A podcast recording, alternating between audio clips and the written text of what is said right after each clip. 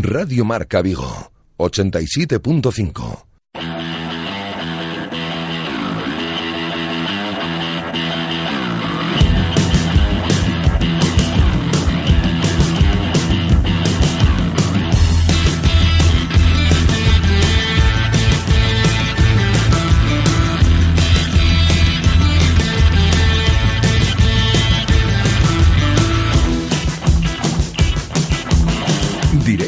Vigo.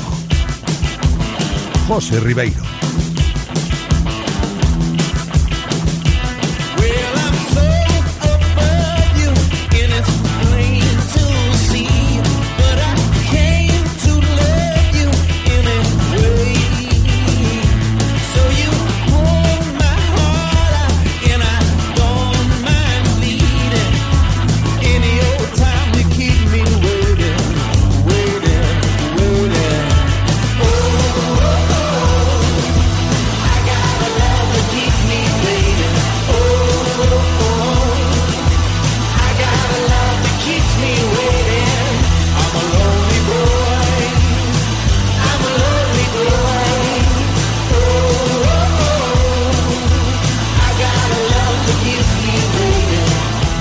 Saludos, ¿qué tal? ¿Cómo estáis? Esto es Directo Marca Vigo, martes 9 de enero y nosotros aquí estamos, como siempre, desde el 87.5, también desde la aplicación de Radio Marca Vigo y desde la página web de Radio Marca Vigo en sintonía con el deporte que se vive. Previsión meteorológica para hoy. Empezamos con el tiempo, como siempre, amanecimos con lluvias y también nos espera una tarde pasada por agua con chubascos moderados a lo largo de toda la jornada y temperaturas que van a rondar los 13-14 grados de máxima y los 7-8 aproximadamente de mínimas. Para hoy, en el menú, ¿qué tenemos? Pues comenzaremos, como siempre, hablando del Real Cruz Celta, un Celta que se ha tomado hoy el día libre, descanso para toda la plantilla de Juan Carlos Unzué, que volverá mañana miércoles al trabajo para seguir preparando ese partido de vuelta de los octavos de final de Copa del Rey contra el Fútbol Club Barcelona, que jugarán el jueves en el Camp Nou a las nueve y media de la noche. Y en este día de descanso del Celta hay que seguir hablando de esas palabras que nos concedía ayer el director deportivo Felipe Miñambres, poniéndonos al día de cómo está trabajando el club en este mercado de invierno. Y precisamente de esas palabras podemos sacar varias conclusiones. La primera de ellas es la de que el Celta trabaja a destajo para intentar fichar a un delantero que supla la baja de Guidetti y además también sacamos en claro que Andrew Yulsaga interesa a varios equipos de segunda división, que Teo Bongonda volverá a jugar en su antiguo equipo en Bélgica, que Álvaro Lemos se irá a jugar al Lugo, que la renovación de Daniel Vaz va por buen camino y que el propio club celeste reconoce contactos con el actual jugador del Barça, Rafinha Alcántara, y que lo de Denis Suárez pues parece más complicado. De todos estos temas y más hablaremos hoy en nuestro tiempo de tertulia con Fon García, Jesús López y con nuestros compañeros taxistas de la Cooperativa Central Radio Taxi. Al margen del Celta, abordaremos hoy nuestra cita semanal con el baloncesto de nuestra ciudad. Hablaremos con el presidente del Club Deportivo Anfip, Chechu Beiro, para conocer pues cómo volverá el equipo a la competición este fin de semana después del paro navideño. También estaremos con la jugadora del Celta Zorca, Paula Hoja, para conocer con, ella la actualidad del equipo líder de la Liga Femenina 2 y que este sábado comienza la segunda vuelta de la competición y no nos podremos olvidar en nuestra sección de baloncesto hoy del Club 6 Donadal, que este año 2018 que comienza, pues van a cumplir 35 años de historia. Además, volviendo al fútbol, hablaremos hoy de nuestros equipos vigueses en la segunda división B, Ayer nuestros compañeros de Canteira Celeste nos acercaban la actualidad del Celta B en, esta vuelta a la competición el pasado fin de semana, donde el filial del Celta empató ante el Pontevedra. Y hoy conoceremos cómo ha vivido el Rápido de Bouzas estas últimas horas, hablando con su entrenador Borja Jiménez, tras la suspensión de su partido contra el Guijuelo a causa de la nieve. Y, como no, también conoceremos la actualidad que rodea al Corusio Fútbol Club, que viene de empatar 3-3 contra el Racing de Ferrol hablando con su capitán, con Antón de Vicente, que también va a estar hoy con nosotros. Y terminaremos con balonmano, recibiendo al gerente de comunicación de la Real Federación Española de Balonmano, José Antonio Hurtado, para comentar con él toda la actividad que ha tenido lugar estos últimos días en nuestra ciudad, aquí en Vigo, en lo referido a este deporte que puso un buen broche de oro el pasado domingo con el partido que los hispanos disputaron contra Polonia en el pabellón de Astravesa. Solo me queda recordaros antes de empezar lo que os digo siempre, que podéis participar y sois bienvenidos en directo Marca Vigo. Queremos conocer vuestra opinión y para conocerla solo tenéis que enviárnosla mediante una nota de audio a nuestro WhatsApp al 680 101 642 680 101 642 de todos los temas que vayamos hablando. Si te interesa participar, pues no dudes en enviarnos esa nota de audio a nuestro WhatsApp. Y también tenemos teléfonos habilitados a lo largo de todo el programa para que contactéis con nosotros. 986 436838 986 436838 y el otro número 986 436693 986 436693 Saludamos a Eloy, bienvenido también para él. Está todo listo para comenzar un nuevo programa. Espero que vosotros estéis preparados también. Directo Marca Vigo. Comenzamos.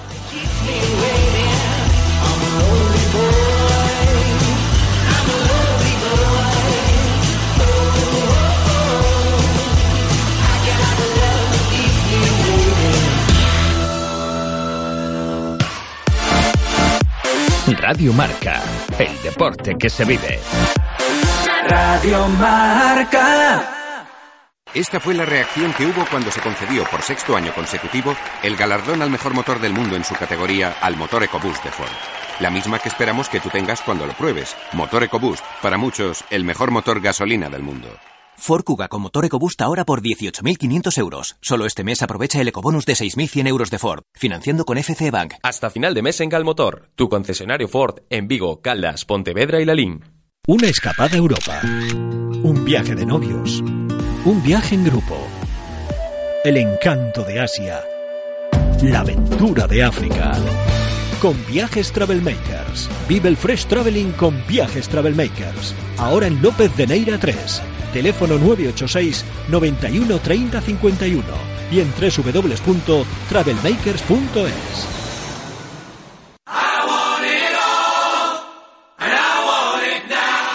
Lo quieres todo y lo quieres ya. Encuéntralo todo en Mediamar. Y cuando decimos todo, es todo. Compra en mediamar.es o en tu tienda y recíbelo en dos horas o en el día o la franja horaria que tú quieras. Mediamar. Todos queremos todo. En Radio Marca Vigo estrenamos nuevo WhatsApp para que tú también formes parte. Envía un mensaje de voz al número 680-101-642. Opina de lo que quieras y haz la radio con nosotros. Radio Marca, el deporte que se vive. Radio Marca.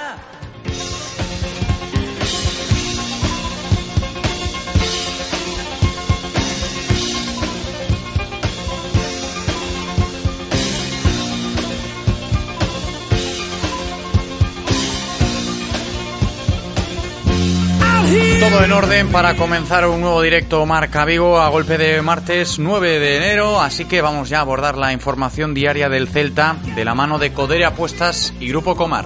Coderia Apuestas y el Grupo Comar patrocinan la información diaria del Celta.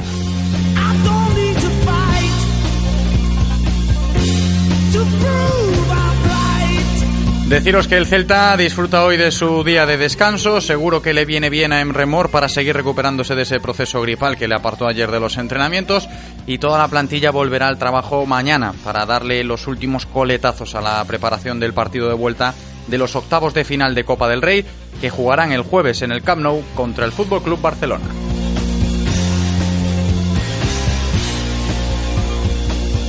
Y la hoja de ruta del equipo que dirige Juan Carlos Unzué pasa por el entrenamiento de mañana. Será en Balaídos, después viajarán para jugar el jueves en Barcelona el partido de Copa del Rey y según lo previsto, la expedición del Celta se va a quedar en la ciudad condal después del partido para ejercitarse allí el viernes y acto seguido desplazarse hasta Valencia para seguir preparando con entrenamientos allí en Valencia el partido de liga que jugarán el domingo a las 12 del mediodía contra el Levante.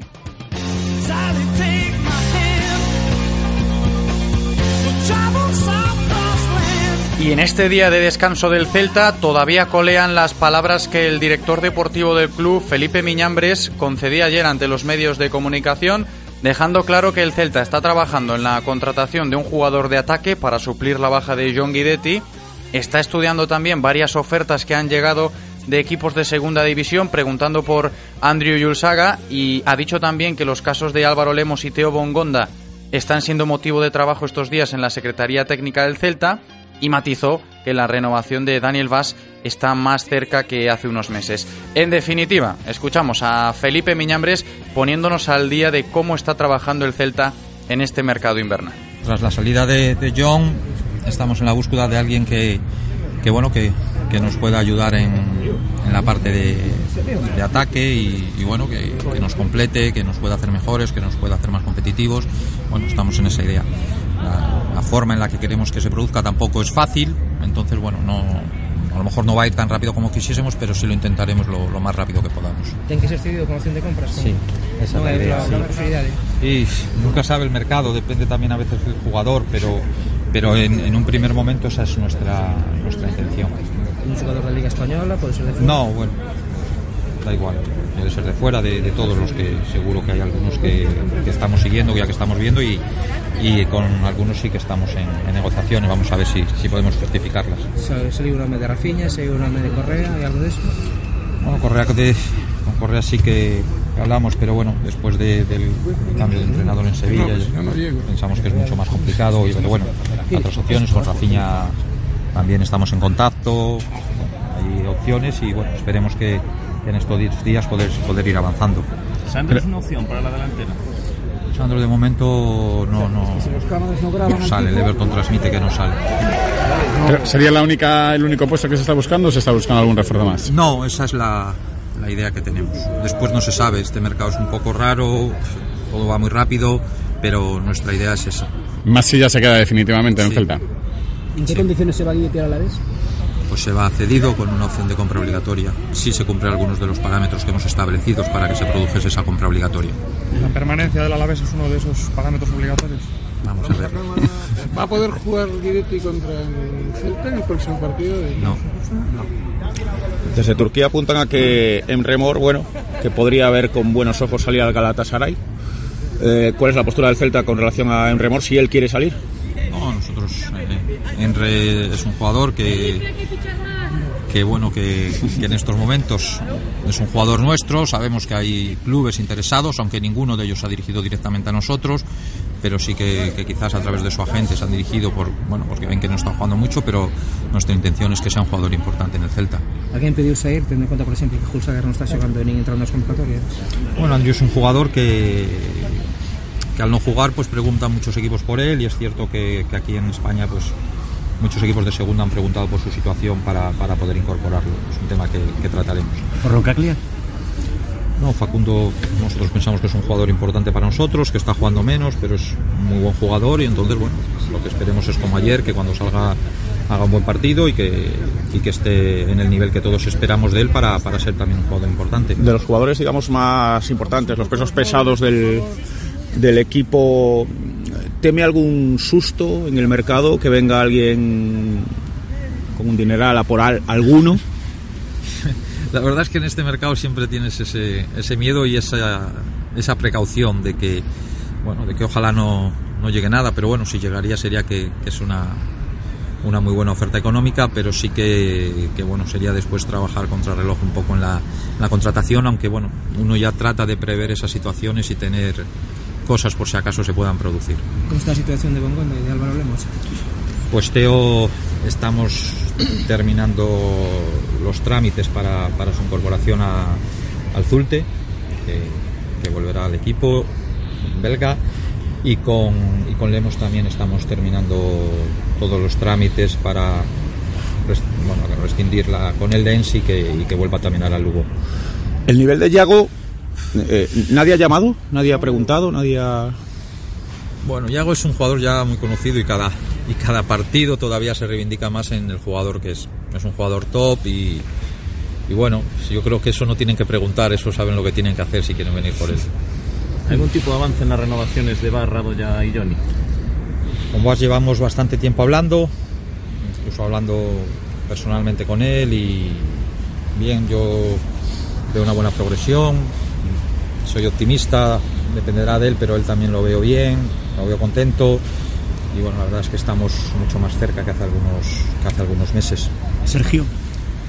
Sergio, pues bueno, eh, sabe cuáles son las condiciones, quedan todavía unos, unos días de mercado, vamos a, a esperar y, y bueno, a ver si, si se puede. ¿Qué significa para usted la renovación o la ampliación de contrato? Bien, estoy contento, muy feliz, feliz por, porque bueno, porque estoy a gusto, porque, porque uno cuando se levanta a trabajar cada mañana espera hacerlo con ilusión y esa la tengo y, bueno, me siento bien con, en la ciudad, me siento bien en el club, con, el presidente, con los consejeros, con Antonio, con la gente que trabaja y sobre todo me siento muy bien con, con la gente que, trabaja conmigo, los scoutings, que son fenomenales y da gusto trabajar con ellos y entonces eso hace que, que, bueno, que cada día sea, sea un estímulo para seguir trabajando en el Celta. Yo estoy muy contento, ilusionado y, y tratando de, bueno, pues de aportar el granito de arena para, para hacernos mejores y para, y para ser un equipo cada vez mejor. Felipe, con la llegada de Paulinho al Barcelona, con la llegada de, de Paulinho al Barcelona, ¿Denis Suárez se puede convertir en una opción para el Celta? Lo veo muy complicado, muy muy difícil. ¿no? Hemos hablado de Denis, yo lo, lo veo muy difícil. Son situaciones muy complicadas de, un equipo. Yo creo que bueno, que independientemente de eso, Denis tiene mucha calidad, tiene mucho talento y seguirá contando con minutos en el Barça. ¿Cuánto ha pagado el Celta por Mazán? Eso son cosas privadas que no se dicen, pero seguro que te enteras. No creo. Si, si me lo dice el director deportivo, me entero mucho más rápido, seguro. No, Le- bueno, le, pregunto sobre todo a Felipe porque me extraña que en esta operación no se den las cifras.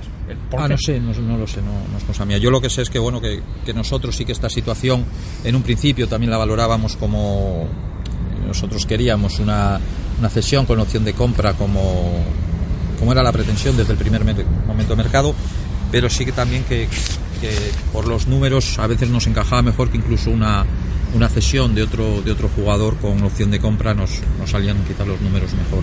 Entonces, bueno, son unas cifras que, en estos momentos podemos asumir, también la forma de pago, el salario del jugador, bueno, entonces creo que ha encajado, ha encajado todo bien. También estaba el Benfica, que bueno, que estaba un poco detrás de él y, bueno, al final ha decidido venirse con nosotros.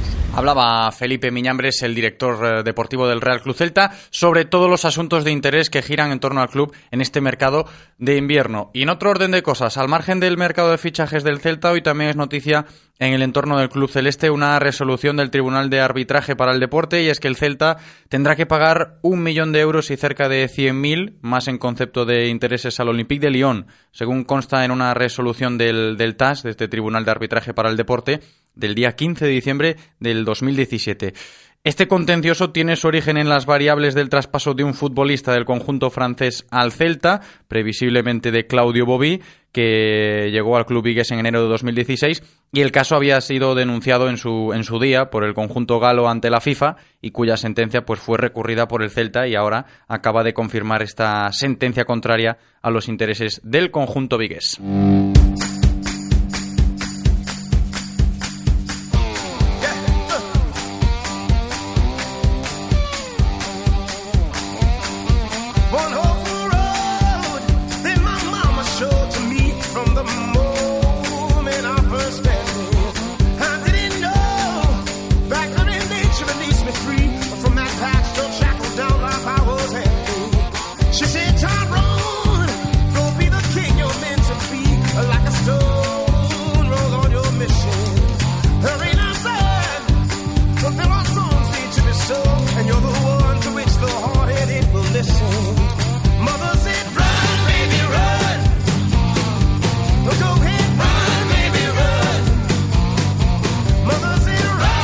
Enseguida abordamos ya nuestro tiempo de tertulia para comentar todos estos temas que acabamos de contar, que rodean la actualidad del Celta, con nuestros contertulios habituales aquí en Radio Marca Vigo. Hoy saludaremos a Fon García y a Jesús López.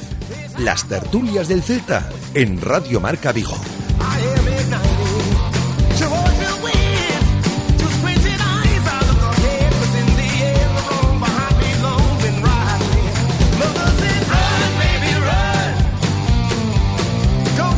¿Qué tal, Fon? ¿Cómo estás? Bienvenido. Hola, ¿qué tal? ¿Qué tal a todos? Muy bien, muy bien. Pues estupendamente, así da gusto. Enseguida está con nosotros también eh, Jesús López. En cuanto lo tengamos, se incorporará a nuestro tiempo de tertulia. Así que empezamos con Fon. Hablando de muchos temas, ¿eh, Fon? Porque acabamos de recuperar las palabras que nos concedió ayer Felipe Miñambres y no son pocos los temas que hay encima de la mesa del Real Cruz Celta, de la Secretaría del Real Cruz Celta en este mercado de invierno que todavía queda para rato. Pues sí, hablábamos que, que, iba a ser en principio un mercado tranquilo para el Celta, pero bueno, ha dejado muchos titulares. Y yo creo que lo más positivo por ahora son las, las buenas salidas a cesiones que se ha buscado de jugadores. Tanto en el, en el caso de, de Teo Bongondá creo que, que lo mejor es que vuelva a su ecosistema natural y vuelva a ser el Teo que fichó el Celta. Y en el caso de Álvaro Lemos también me parece muy positivo porque juega en una posición que, que el Celta pues ahora mismo adolece eh, como es lateral y creo que el Lugo es un, un muy buen destino eh, porque ahí vimos al mejor Álvaro Lemos que, que recordamos. ¿no?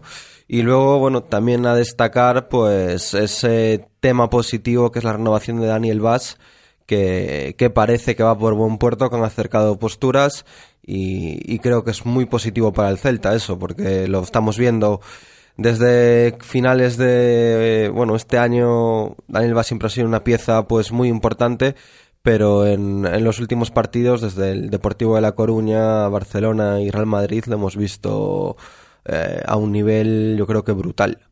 Y es lo que dices de la confianza de los jugadores, en este caso de Teo Bongonda y Álvaro Lemos, por ejemplo, que bueno, salían este verano cedidos a, a sus clubs respectivamente, a Turquía se iba a Bongonda y se iba a probar suerte a Francia, Álvaro Lemos no han jugado y sobre todo creo que influye bastante la confianza que puedan tener estos dos jugadores, que en este caso de que vuelvan Bongonda a su hábitat natural, como tú dices, al, al club de donde vino, de Bélgica, y Álvaro Lemos al Lugo en un ambiente un poco más eh, pues cómodo para ellos, será bueno para, para el equipo, para el Celta y para los propios jugadores que puedan recuperar ese nivel que en su día vio el Celta en ellos.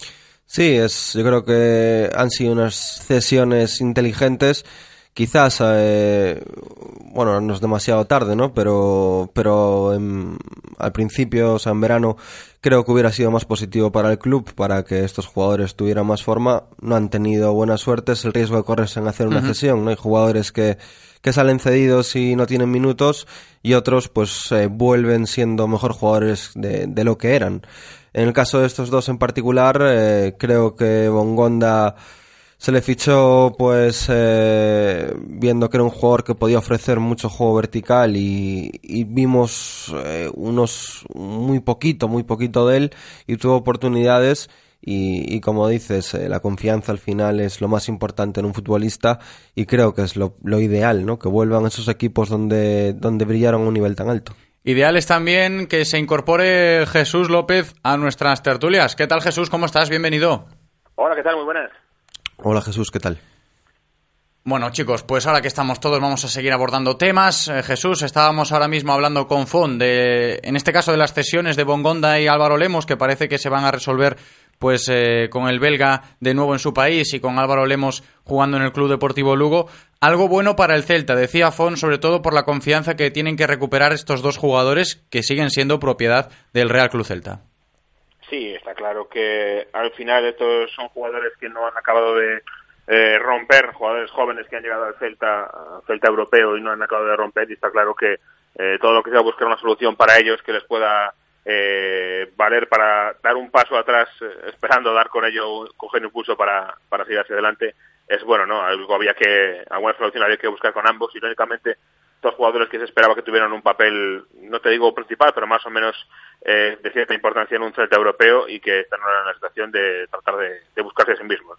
Y sobre todo también otro de los temas que ya ha salido encima de la mesa en nuestra tertulia es la situación acerca de la renovación de Daniel Vaz. Eh, Fon lo comentaba y lo escuchábamos también en palabras de Felipe Miñambres. Algo muy bueno para el Real Cruz Celta es que haya avances en una renovación que hace unos meses parecía muy complicada y que ahora a medida que el propio jugador también ha ido creciendo dentro del terreno de juego, pues ha ido evolucionando esta situación en torno a la renovación de un jugador tan importante como Daniel Vaz para el Celta. Jesús. Sí, es un jugador que, es verdad que pudo haber salido en verano, hubo alguna opción, no fue lo suficientemente poderoso económicamente como para convencer al club, pero en ese momento, eh, con el jugador que había rechazado una oferta de renovación importante, sí podía haberse producido la salida. Ahora, y a pesar del nuevo entrenador, eh, había dudas de, de qué podía dar o, qué encaje podía tener más en el equipo con nuevo entrenador, con nuevos jugadores, y sin embargo pues es tan importante o más que antes, ¿no? Ahora eh, es el que hace esa labor en la banda derecha liberando a Yago Aspas tan importante para que brille el de Moaña, así que me parece que es eh, un futbolista que aparte de hacer esa labor está consiguiendo por supuesto brillar él también por méritos propios, así que es un jugador cada vez más eh, importante ¿no? en el esquema de un Zubé, yo creo. Nos comenta uno de nuestros oyentes, Pablo Cordeiro, por nuestras redes sociales. Eh, ya sabéis que estamos activos durante todo el programa en nuestro Twitter, en Radio Marca Vigo, también en nuestro Facebook, Radio Marca Vigo, y podéis participar desde ahí también en nuestras tertulias. Y en este caso, Pablo nos comenta que le parece ilusionante lo que oye en las palabras de, de Miñambre, ¿no? Salvo lo de Sergio, que bueno, es un poco lo que está ahí eh, en, duda quizás, esa renovación de, de Ogato de Catoira, pero ilusionante puede ser una de las palabras cuando se escucha al director deportivo del Celta hablar de todos los movimientos que, que el club prevé hacer este mercado invernal, Fon. Sí, eh, la verdad que el, que el equipo, bueno, últimamente está dejando unas sensaciones muy positivas y creo que también ayuda a generar más ilusión, ¿no? Eh, en cuanto a nombres, el caso de Daniel Vaz eh, lo veo una pieza pues fundamental por, por lo que está demostrando y lo que lleva demostrando. Creo que lo que pide es bastante justo porque es uno de los titularísimos. Y luego de los otros nombres que se han hablado, pues tanto en el caso de, de Rafinha como en el de Denis Suárez, que son otros nombres que hay encima de la mesa, pues claro que ilusionan. Son dos jugadores que, que sin ninguna duda subirían el nivel de la plantilla. Cierto es que, que la, la llegada de Rafinha pues eh, ilusiona quizás un poco menos, ¿no? Porque viene con esa arrastrando esa lesión que le ha tenido apartado tanto tiempo fuera. Pero bueno, cualquiera de los dos nombres creo que, que darían un salto de mucha calidad, eso sí. Espero que si son cesiones que sean con opción de compra, porque una cesión ahora de, de tan pocos meses, pues eh, creo que beneficiaría más, en este caso, al club en propiedad, al Barcelona, que al Celta, ¿no? Porque Ujú. ruedas al jugador y, y luego de aquí se va y allí ya vuelve pues fresco. No, a ver, está claro que si tenemos que hablar de ilusión, que estamos ahora tratando esta palabra merodeando la, la situación del Celta en el mercado invernal, Jesús, si hablamos de ilusión, evidentemente el nombre de Rafiña, que el propio Felipe Miñambres ha reconocido contactos con el jugador, que ya tuvo pues una buena etapa aquí en el, en el Celta de Vigo, es, es verdad que esa palabra puede encajar a la perfección cuando hablamos de, en este caso, de Rafiña y también la opción de Denis, que a priori es mucho más complicada.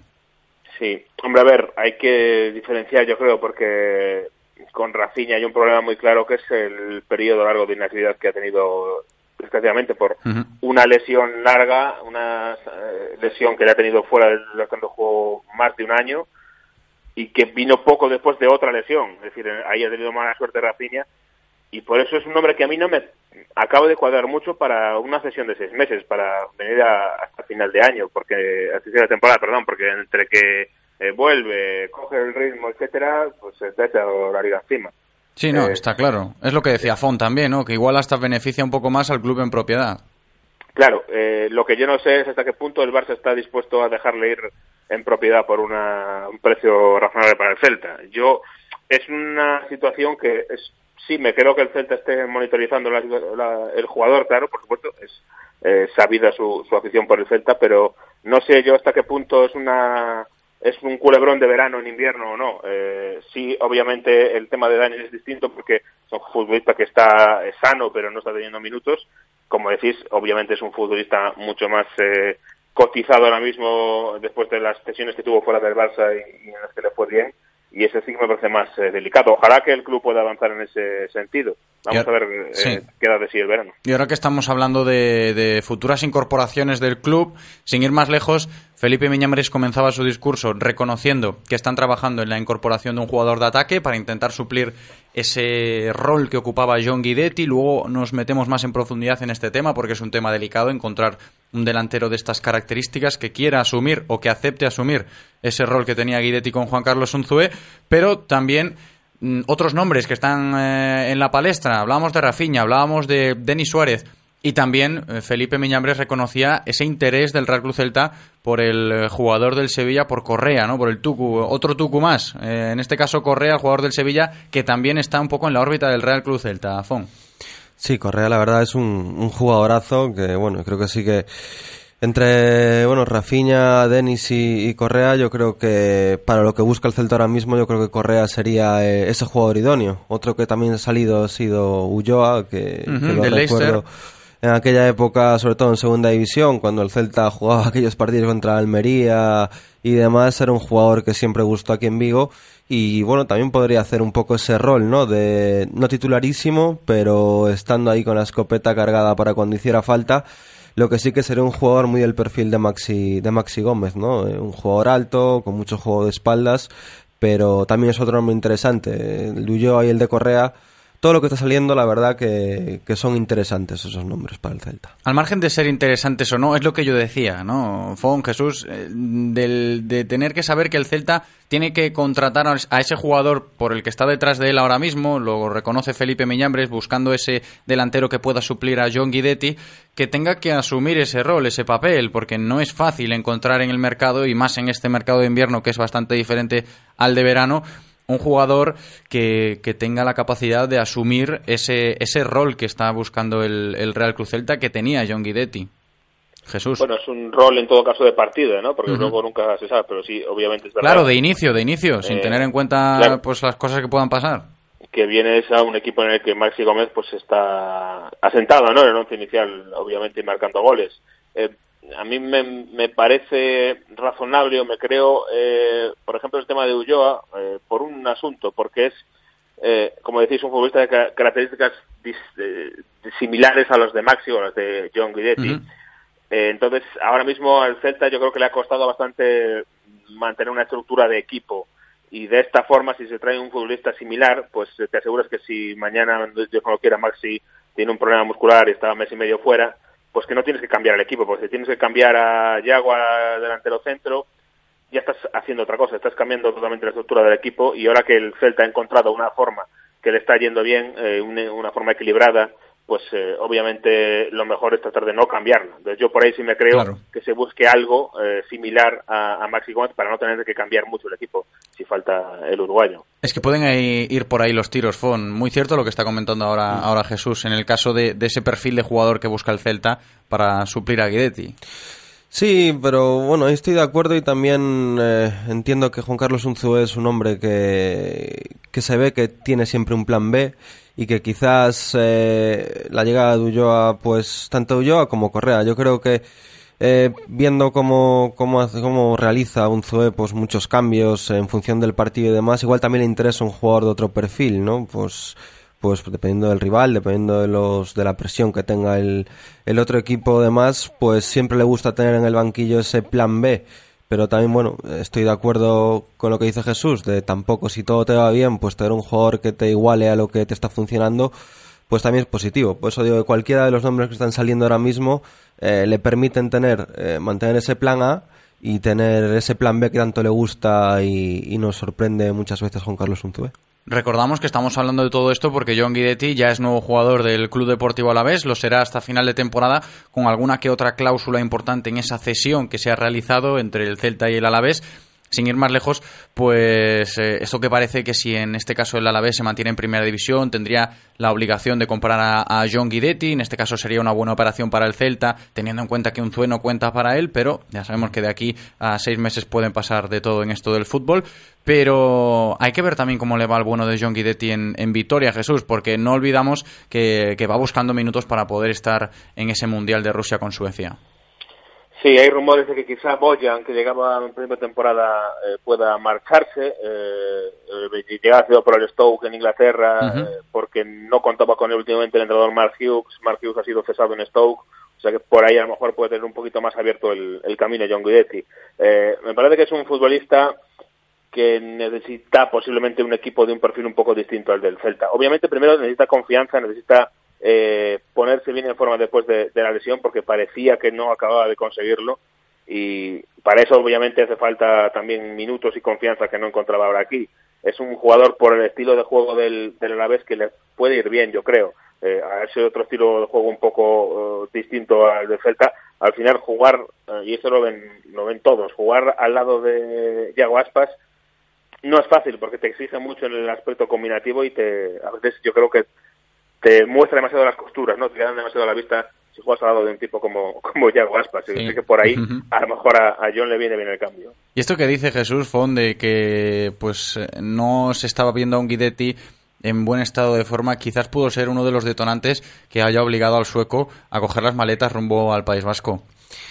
Sí, es algo innegable, ¿no? En las, todas las temporadas que ha estado aquí en Vigo, es cierto que hasta enero o febrero no hemos visto pues esa versión que todo el mundo esperaba de Guidetti. Es un jugador que le cuesta pues bastante ponerse en forma y bueno, aquí pues eh, le ha resultado determinante, ¿no? Porque recordemos que casi tenía un pie y medio fuera después de esa pretemporada que hizo. Eh, la lesión pues le hizo quedarse en Vigo y, y luego sí que sorprende un poco, ¿no? Que es un jugador que con tanto carisma que, que haya tirado la toalla tan pronto, ¿no? Porque sinceramente mm, yo pensaba que, que iba a dar mucho más. Bueno, que ante tan las- pronto, tenemos en cuenta que John Guidetti ha pasado por esta situación ya en alguna otra temporada aquí en Hmm. Vigo y, y ha sabido rehacerse. Igual, pues esta vez no, no ha tenido las ganas o la moral para volver a intentarlo de nuevo. Sí, sí, por eso me refiero, tirar así la toalla de esta forma, porque, pues por lo, por, justo por eso, porque otras temporadas le ha pasado lo mismo y hemos visto pues a, a Guidetti dando un paso adelante,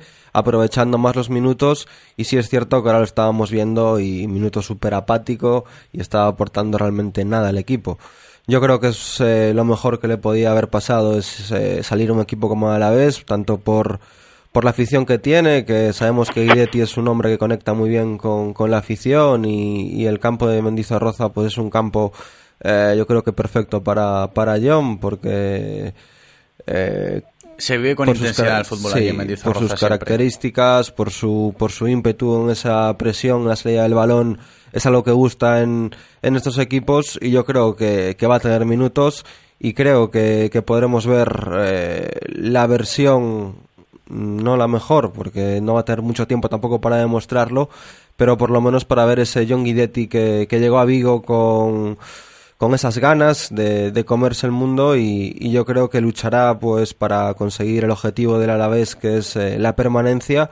Y si lo consigue pues parece ser como, como bien dices que esa cláusula de, de compra eh, para el Celta sería bueno, ¿no? Vender a, a un jugador que llegó pues por un coste creo que al final de un millón de euros entre una cosa y otra, venderlo por cuatro creo que, que es una buena operación. Además, esto que dices de, de Mendizorroza seguro que a John le va a venir muy bien. Es uno de los campos Mm. clásicos aquí en España con la grada muy cerquita de, del terreno de juego y eso seguro que al bueno de John le gusta bastante y esperemos desde aquí, como no puede ser de otra manera, que le vaya muy bien a John Guidetti en su nueva etapa como jugador del Club Deportivo Alavés. Y otro de los nombres que pueden salir en las próximas horas del Real Club Celta, más que nada porque han llegado ofertas preguntando por él, lo reconocía también Felipe Miñambres, es el eh, joven danés, Andrew Julsa, que, bueno, pues no está teniendo la confianza de Juan Carlos Unzué, es uno de los habituales en los descartes cuando se realizan las convocatorias, Jesús, y todo apunta a que Andrew, pues eh, puede ser también otra de las salidas del Celta de este mercado invernal.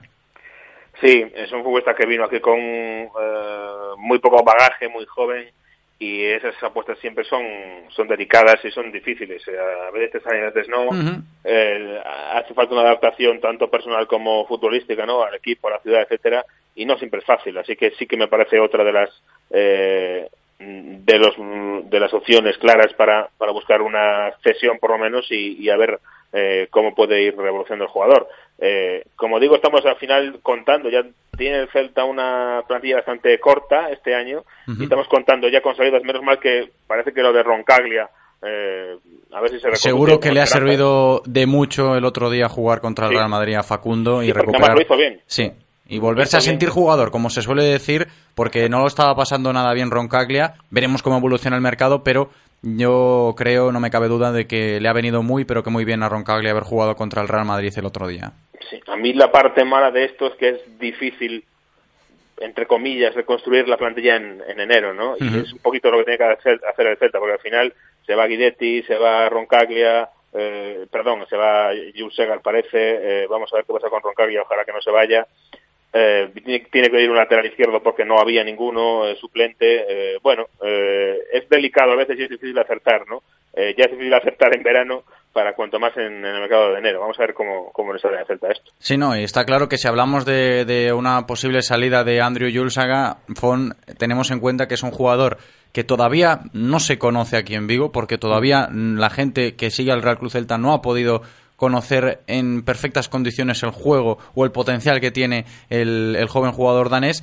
y veremos cómo gestiona el Celta esta situación, porque ha sido una apuesta de la dirección deportiva, de, de, estas apuestas que suele hacer el Real Cruz Celta, trayendo jóvenes talentos aquí con proyección de futuro, que ellos creen que pueden tenerla, pero claro, si te encuentras en una situación como la de Andrew, pues eh, es complicado.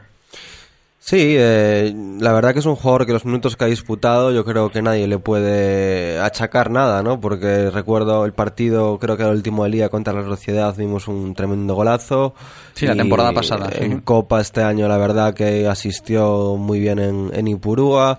El partido de vuelta, bueno, hizo un partido bastante normal, pero al nivel del equipo.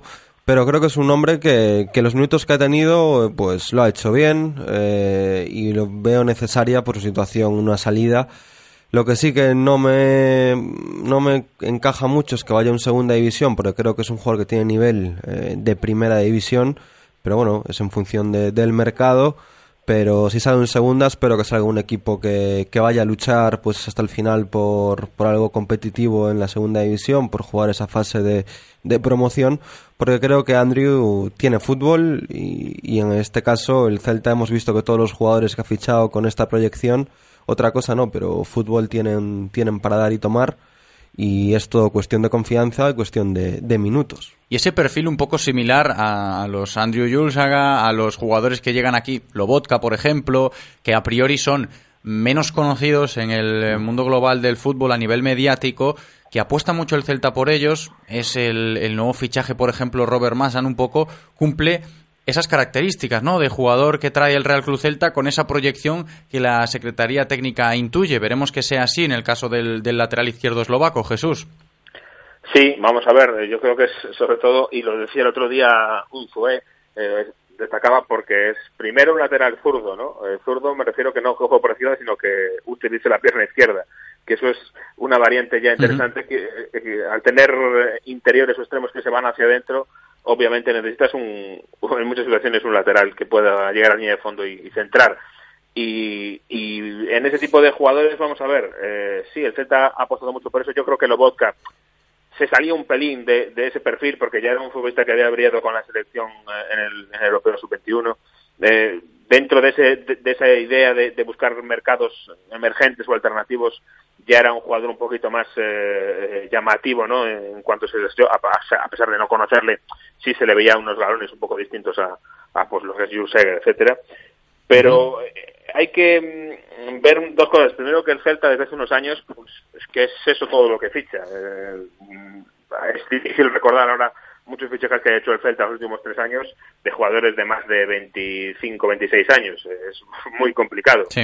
Eh, ese es el perfil de, de jugadores que ofrece el Celta. Es delicado porque en una plantilla obviamente tienes que tener un poquito de todo. Eh, está bien tener una plantilla joven, pero tienes que tener eh, su punto de, experiencia y por ahí a veces eh, puede quedarte un poquito blandita ¿no? la mezcla de la plantilla, pero está claro que es el, eh, la política de fichajes del Celta. Tampoco se puede decir precisamente que le ha ido mal, yo creo que todo lo contrario, que en general ha ido bien, pero tienes, vas a encontrarte muchos casos de estos, de jugadores jóvenes que vienen de eh, ligas pequeñas, es muy complicado a veces adaptarte de esas ligas, la velocidad del ritmo es muy distinto y esto parece un tópico, pero, pero es que es una realidad muy grande y, y al final no es fácil y no cualquiera se adapta. No, en parte por eso que dice Jesús Font de, de esta política de fichajes que ha llevado el Celta a cabo en los últimos años, pues viene esta renovación de Felipe Miñambres, esta reciente uh -huh. renovación que da buena muestra de que el club sigue confiando en este tipo de política cuando hablamos en el ámbito de un mercado de, fichajes como el que estamos metidos ahora.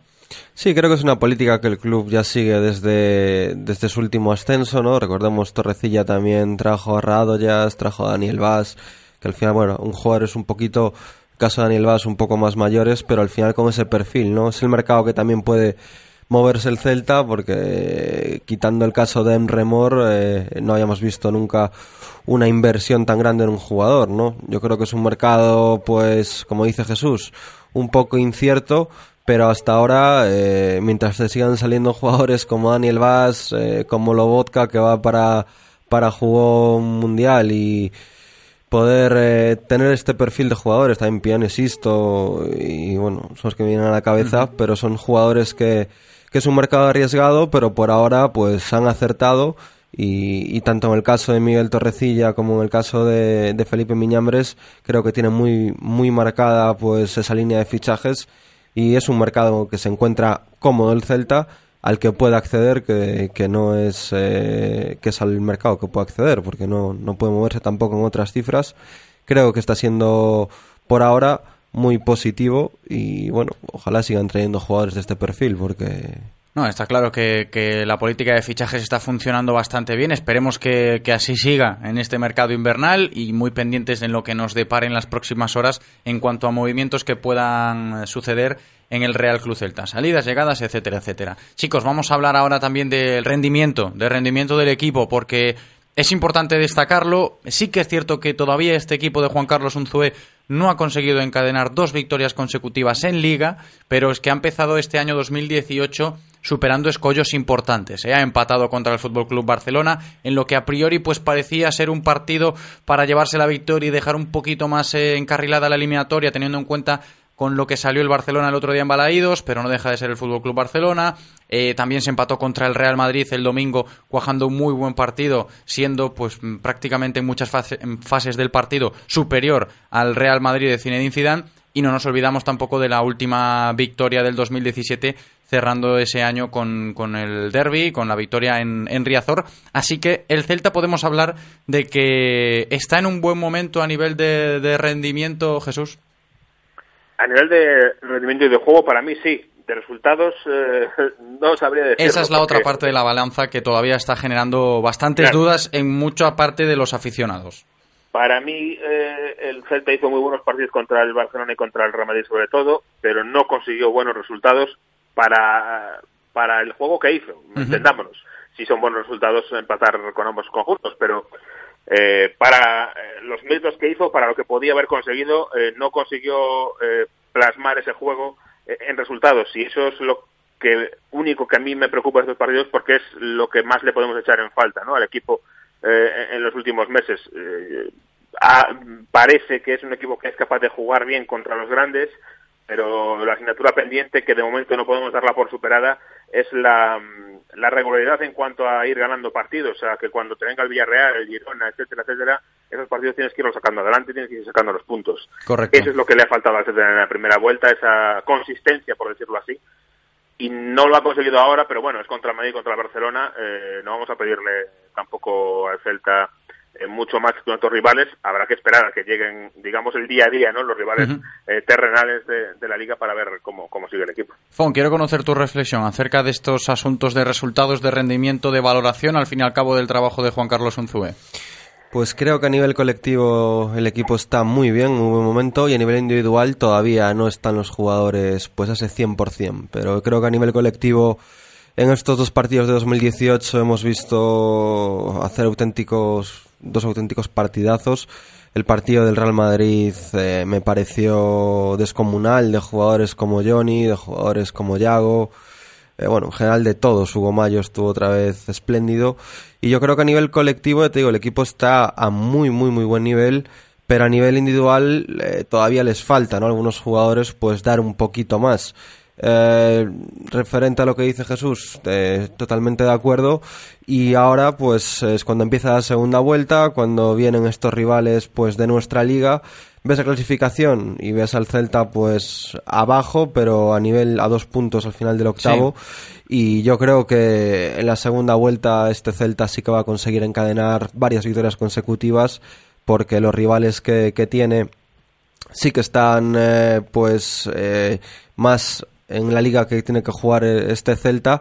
Pero con lo positivo que es eh, bueno eh, yo creo que empatarle al Barça y al Madrid al final a nivel de confianza es muy importante sobre todo al Real Madrid que, que se le pudo haber ganado.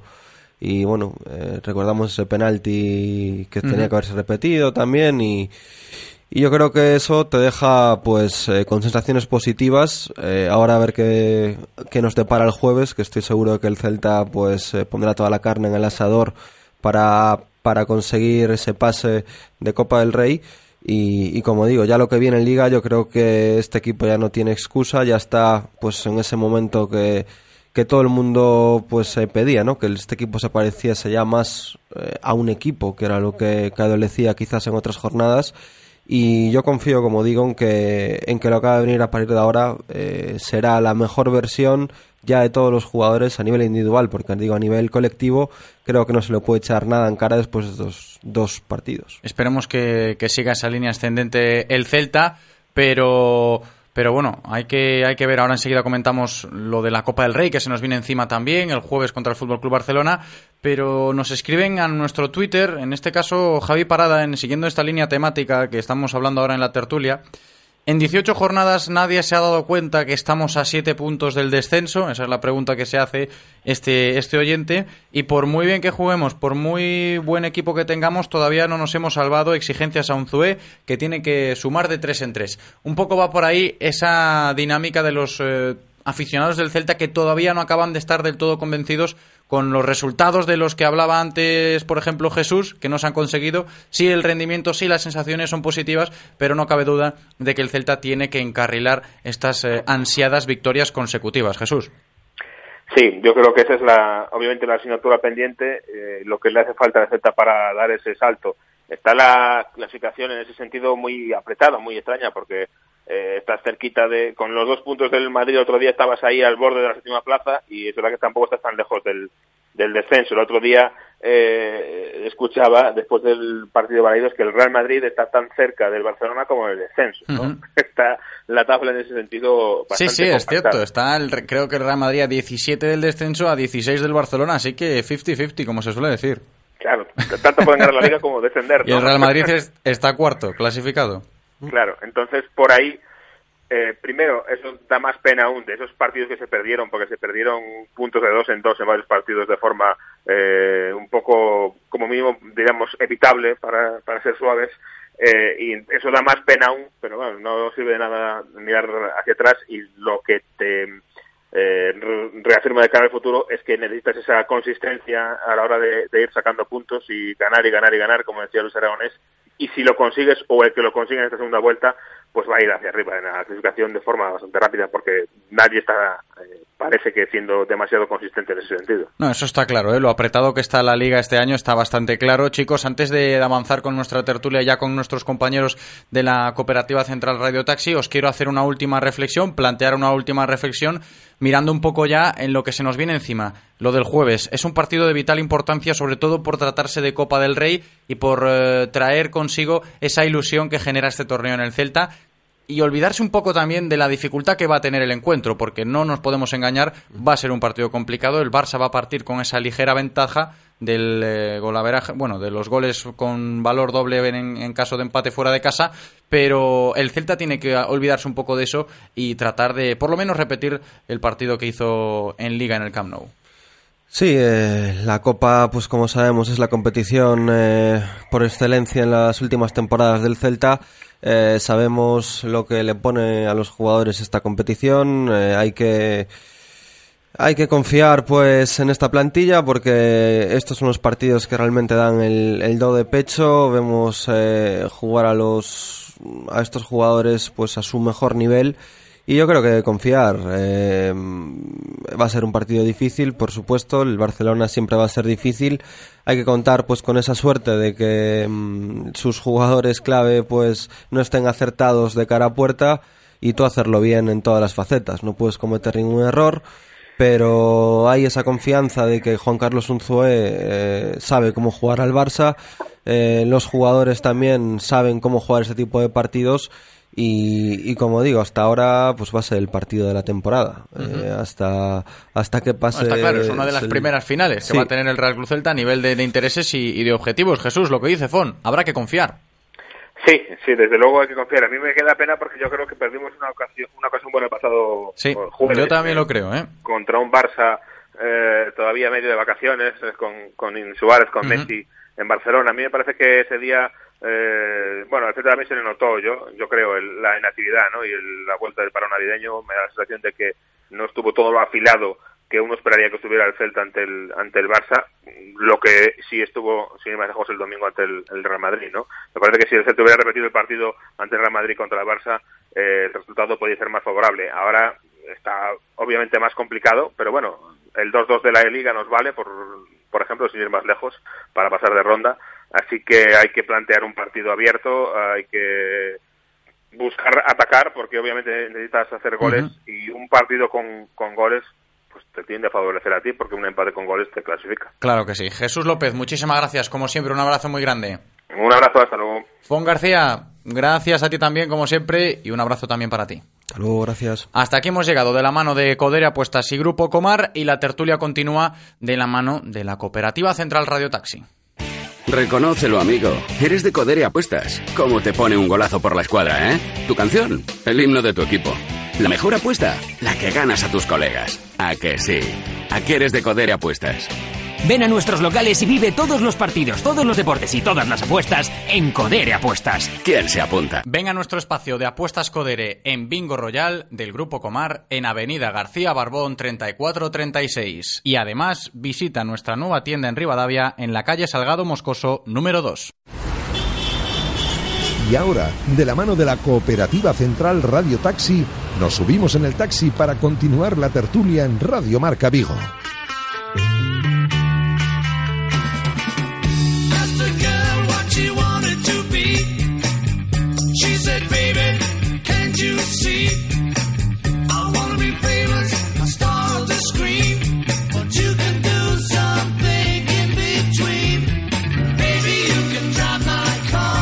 Nos subimos en el taxi para continuar la tertulia. Nosotros estamos dentro ya, pero tú no esperes más por el tuyo. Descárgate de forma gratuita la aplicación Pide Taxi o envía un WhatsApp indicando dónde te encuentras al 647-470047. O si lo prefieres, llama directamente a Radio Taxi 986-470000. Y al que llamo yo enseguida es a Juan Alonso, que ya está con nosotros. ¿Qué tal, Juan? ¿Cómo estás? Bienvenido. Hola José, buenos días. Buenos días y feliz año, hombre, que es la primera vez que hablamos desde que inició el año 2018. Igualmente, igualmente José. También saludamos a Daniel Diz, abogado de la Central, que se incorpora a nuestra tertulia. ¿Qué tal, Dani? ¿Cómo estás? Hola, ¿qué tal? Buenos días, José, y feliz año. Feliz año también, chicos. Hay que seguir hablando de, de esto que dejábamos en el tintero con Fon y con Jesús, del partido que se le viene encima al Real Cruz Celta el próximo jueves, que yo creo, desde mi punto de vista, que puede ser el partido más importante del Real Cruz Celta en lo que va de temporada. Pues sí, eh, empiezo yo, ya que Juan lo veo callado.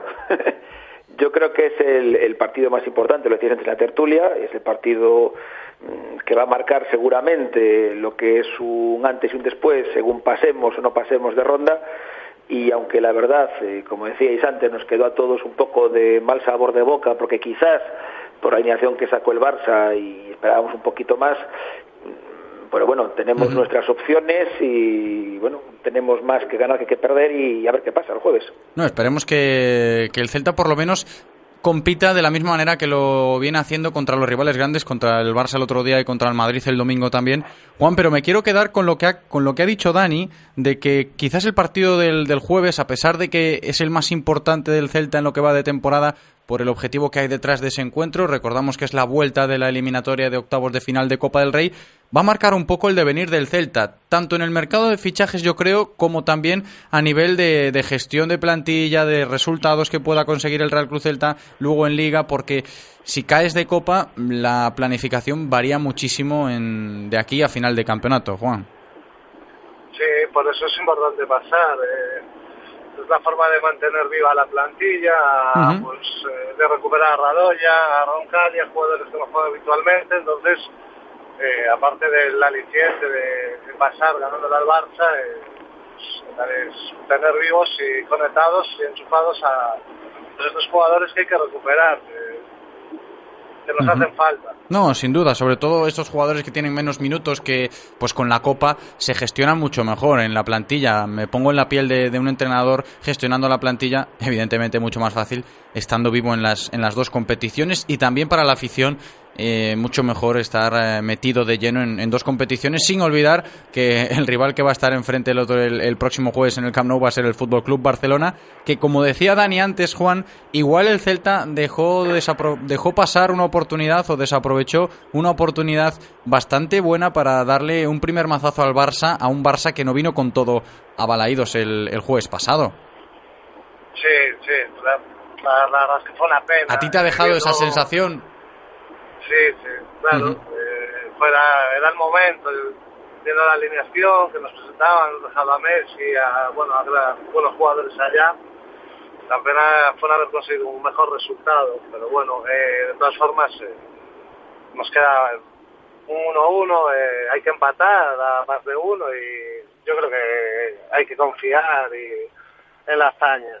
Sobre todo teniendo en cuenta que al Camp Nou va a tener que llegar el Celta, Dani, con esa obligación, que quizás ese es el hándicap más grande que va a tener el, el conjunto de Juan Carlos Unzué el jueves, de marcar un gol al Barcelona, que no es tarea fácil este año, si tenemos en cuenta cómo ha cambiado el Barça de los últimos años a este Barça de Valverde, que quizás parece un poco más sólido en tareas defensivas. Sí, pero hay que meter, eh, lo que decía Juan también, lo decíais antes vosotros, eh, un, el Celta tiene que meter sí o sí eh, para tener opciones. Lo que pasa es que tampoco, yo creo que tampoco podemos ir a volvernos locos al Camp Nou, porque entonces sí que eh, el Barcelona también por la manera de jugar propia de Barcelona no va a jugar ni a cerrarse ni a defender el resultado ni va a jugar un partido seguramente abierto. Yo creo que va a ser un partido abierto por los dos equipos y presumir va a ser un partido bonito como fue el de Liga. Yo creo que el Celta tiene que saber, como se dice, nadar y guardar la ropa, estar atentos atrás porque las opciones eh, las vamos a tener como digo, por la manera de jugar el Barça, que no se va a cerrar, y por lo que tiene el Celta arriba, tal como están ahora Maxi. Yago, el propio Pione, pues opciones vamos a tener que vamos a tener que aprovechar y luego, eso sí, tener un partido atrás casi perfecto, sin errores, porque seguro que jugará Messi y ya sabemos cómo es este, ¿no? Sí. Ahí está andando, te la lía en cualquier momento. No, está claro que la, la- la cuestión de que juegue Leo Messi va a ser importante en el devenir de los intereses del Real Cruz Celta y de que el número 10 del Barça no tenga, no tenga su día, porque... Y, y hacer un partido perfecto atrás, Sí. yo creo que esa es la clave. Y esa va a ser una de las claves que seguro va a tener muy en cuenta Juan Carlos Unzué, sabiendo que esta temporada está siendo un poco el, ese, ese talón de Aquiles ¿no? del Celta, esa defensa pues en muchas fases de los encuentros desconectada, que no consigue mantener la concentración los 90 minutos y que pasa factura. Todo esto está dentro del saco de las dificultades que va a tener la eliminatoria el jueves en el Camp Nou, Juan.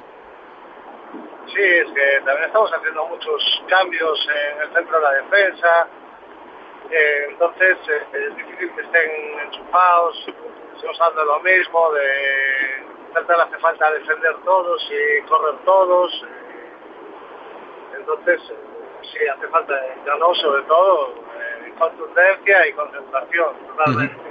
No, y a la hora de plantear un- un- una, una partida de inicio en el Camp Nou el jueves, lo comentábamos ayer fuera de micro, creo que era con uno de nuestros contertulios, con Felipe, que nos comentaba que igual al Celta no le beneficiaría empezar marcando muy pronto para no activar al Barcelona. Quiero decir, esto, este efecto que se genera en los equipos pues más grandes, ¿no? Hablo del Madrid, hablo del Barça, que coloquialmente hablando, pues marcándole muy pronto los enfadas y puede ser hasta perjudicial.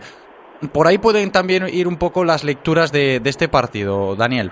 Puede ser, también puede ser, evidentemente, pero yo creo que también si tenemos ocasión de meter en el minuto 5 lo metemos, ¿eh? Hombre, no, está claro, no está claro. Nada, me refiero.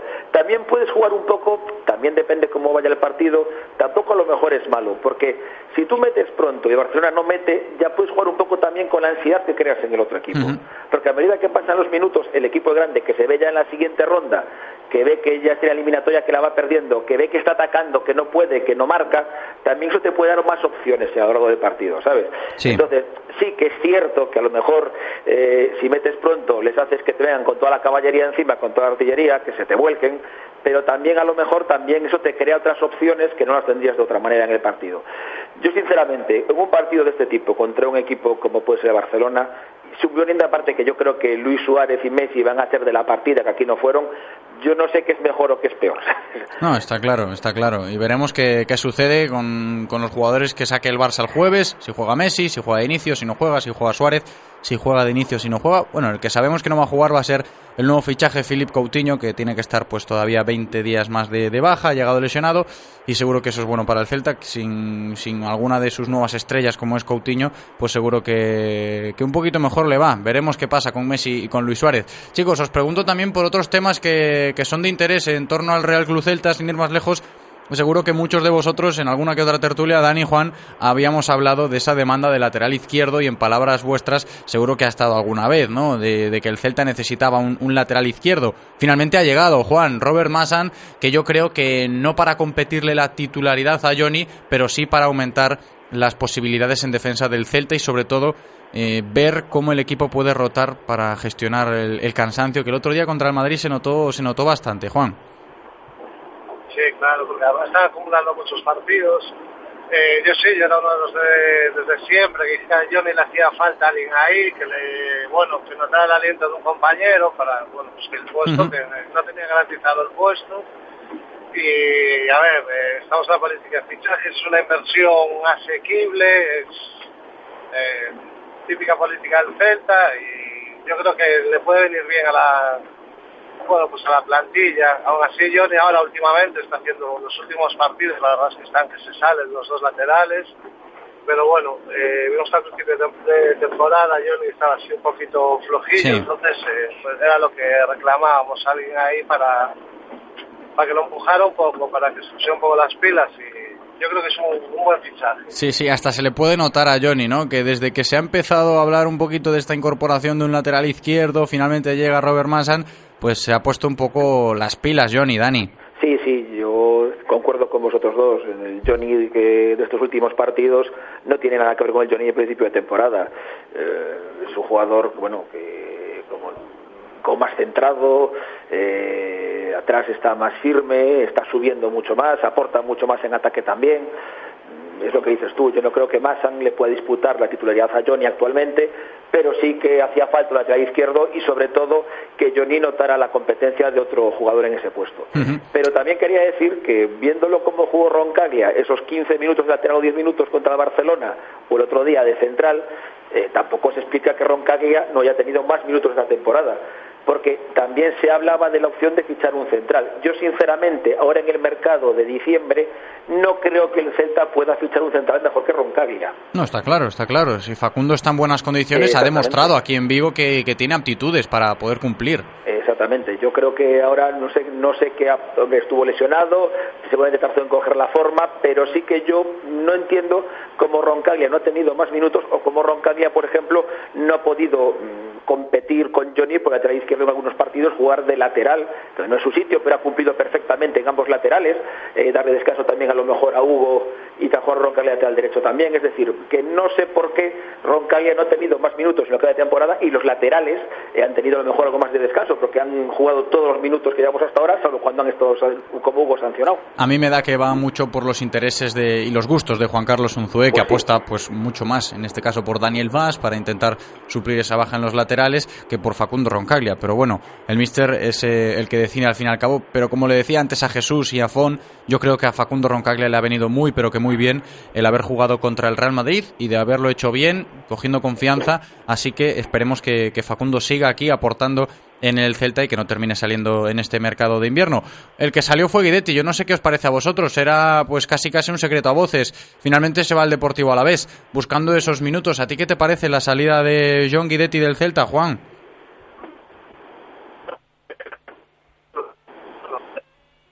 Lo hemos cortado a Juan. Vamos a preguntarle primero a Dani a ver si recuperamos eh, la conexión con Juan. Dani, sobre Guidetti. A mí, por los números que han salido en prensa, me parece una operación perfecta para las dos partes, sobre todo para el Celta. Eh, yo ahora que mi hijo mayor no me escucha, espero que soy su ídolo es Guidetti y tiene cuánta camiseta hubo Ha de dejado a muchos niños llorando Guidetti aquí, ¿eh? Había causado pasiones. Ahora que no me escucha, yo creo que es una operación para el Celta, porque Guidetti no le daba al Celta lo que necesitaba el Celta. Es decir, eh, sí que a lo mejor en fútbol combinativo era mejor que Maxi, pero Maxi ha metido en media temporada más goles que Guidetti en los dos años y medio que lleva en el Celta. Entonces, yo creo que el Celta necesitaba un delantero mm, un ariete del digamos la antigua usanza que no tenía ese perfil ni lo tuvo en los últimos años que Maxi lo da.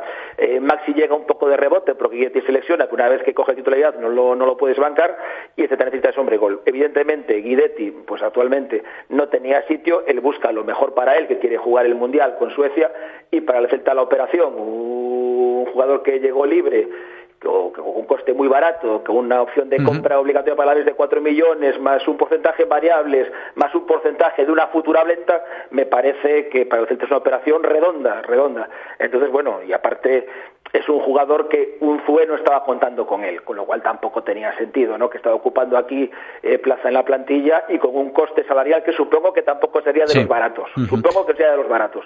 Con lo cual yo creo que la opción para el Celta, que es lo que nos importa a nosotros, creo que es una buena operación. Ahora sí. Juan Alonso, tu opinión sobre esta salida de John Guidetti. Sí, lo mismo. eh, a ver, John eh, tiene el Mundial ahí en mente y la situación no estaba cómoda. Eh, se le veía que no estaba pues, no estaba con la cabeza puesta. Entonces, eh, y yo creo que para el Celta es una, es una buena operación. Yo- John creo que vino libre. Entonces, y, y ahora mismo con el momento de Masi lo tenía muy complicado, la verdad, para jugar. Está claro, está claro. El tiempo lo dirá. Veremos qué sucede con John Guidetti, que le vaya bien, repito, en el Deportivo Alavés. Juan Alonso, un abrazo y muchas gracias, como siempre. Gracias, un abrazo, José. Daniel Liz, otro muy grande para ti. Muchas gracias. Un abrazo, buenas tardes. Olvídate de dar vueltas, de buscar aparcamiento en sitios imposibles y no esperes más para coger un taxi. En Pide Taxi te lo ponemos fácil. Descárgate de forma gratuita nuestra app Pide Taxi y reserva tu taxi cuando quieras, donde quieras y con quien quieras. Envía un WhatsApp con la dirección donde te encuentras al 647 470047 y pasamos a recogerte. Radio Taxi 986 470000. Radio Marca, el deporte que se vive. Radio Marca.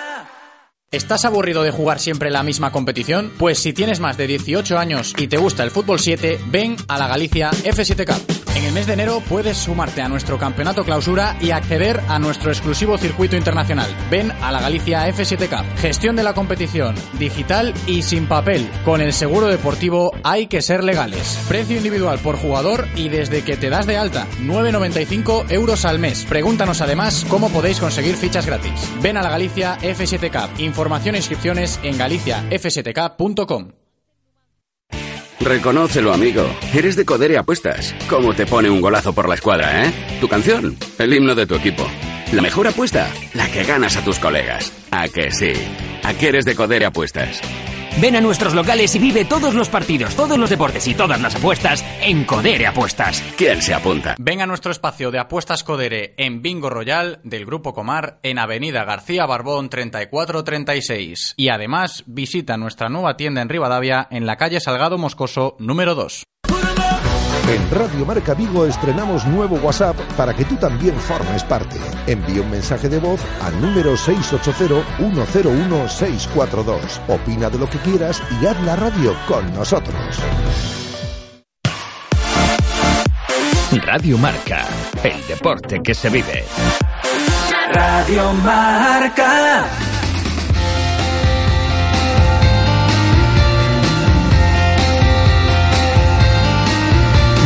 Marca Vigo. José Ribeiro.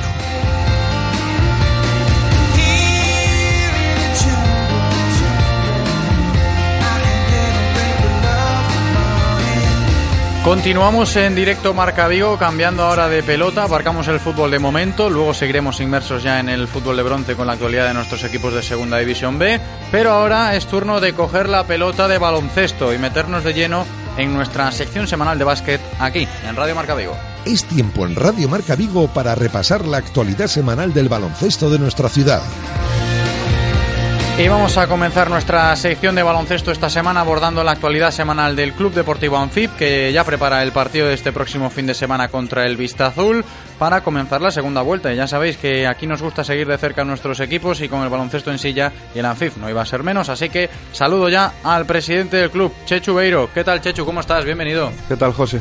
Bueno, ¿cómo están las cosas? Empezamos el jueves pasado a entrenar, ahí todos los entrenamientos ya un poquito de toma de contacto y hoy vuelta a la cancha para preparar el partido de este fin de semana. Sí, bueno, yo creo que con ganas, ¿no? Llevamos casi un mes parado, aunque era necesario. Necesitaban los jugadores un descanso, distraerse, despejarse y, y ahora con ganas, ¿no? De, de volver a empezar, de, volver a estar todos juntos y de, bueno, de intentar pues empezar el, el año sumando y, esta segunda vuelta pues sumando ante el Vista Azul. De eso hablábamos unas semanas antes de marcharnos de vacaciones, de lo bien que le iba a sentar al equipo, en este caso al Anfib, descansar estos días de Navidad para recuperar esas fuerzas. Tenemos en cuenta los pocos efectivos que tiene la plantilla. Le ha sentado muy bien, como dices, a, los jugadores, a los integrantes de- del Club Deportivo Anfif este parón. Sí, yo creo que sí, ¿no? Al final siempre descansar es bueno, el, el salir de, de la rutina de entrenamientos diarios, partidos, sobre todo pues siendo tan pocos jugadores, al final pues casi casi se aburren, ¿no? De estar siempre los mismos. Y es, era necesario, ¿no? Era necesario el despejarse y contentos, ¿no? La vuelta el jueves ha sido muy buena, han entrenado, bueno, fue un único entrenamiento pues mayormente físico, ¿no? Después del, del parón, pero han, han entrenado muy bien, también han entrenado que César les ha dado descanso pues hasta, hasta hoy martes, ¿no? Hoy martes pues empezaremos otra vez. Y con César vamos a seguir ahora porque la semana pasada estuvo con nosotros aquí el entrenador del Club Deportivo Anfib para estrenar el año y hablar un poquito de cómo pues bueno, se prevé esta segunda vuelta de competición, teniendo en cuenta las dificultades con las que se ha llevado eh, la primera vuelta del campeonato doméstico. Y si te parece, Chechu, repasamos unas declaraciones de, César hablando sobre la valoración de, de lo que va de temporada en el Club Deportivo Anfib.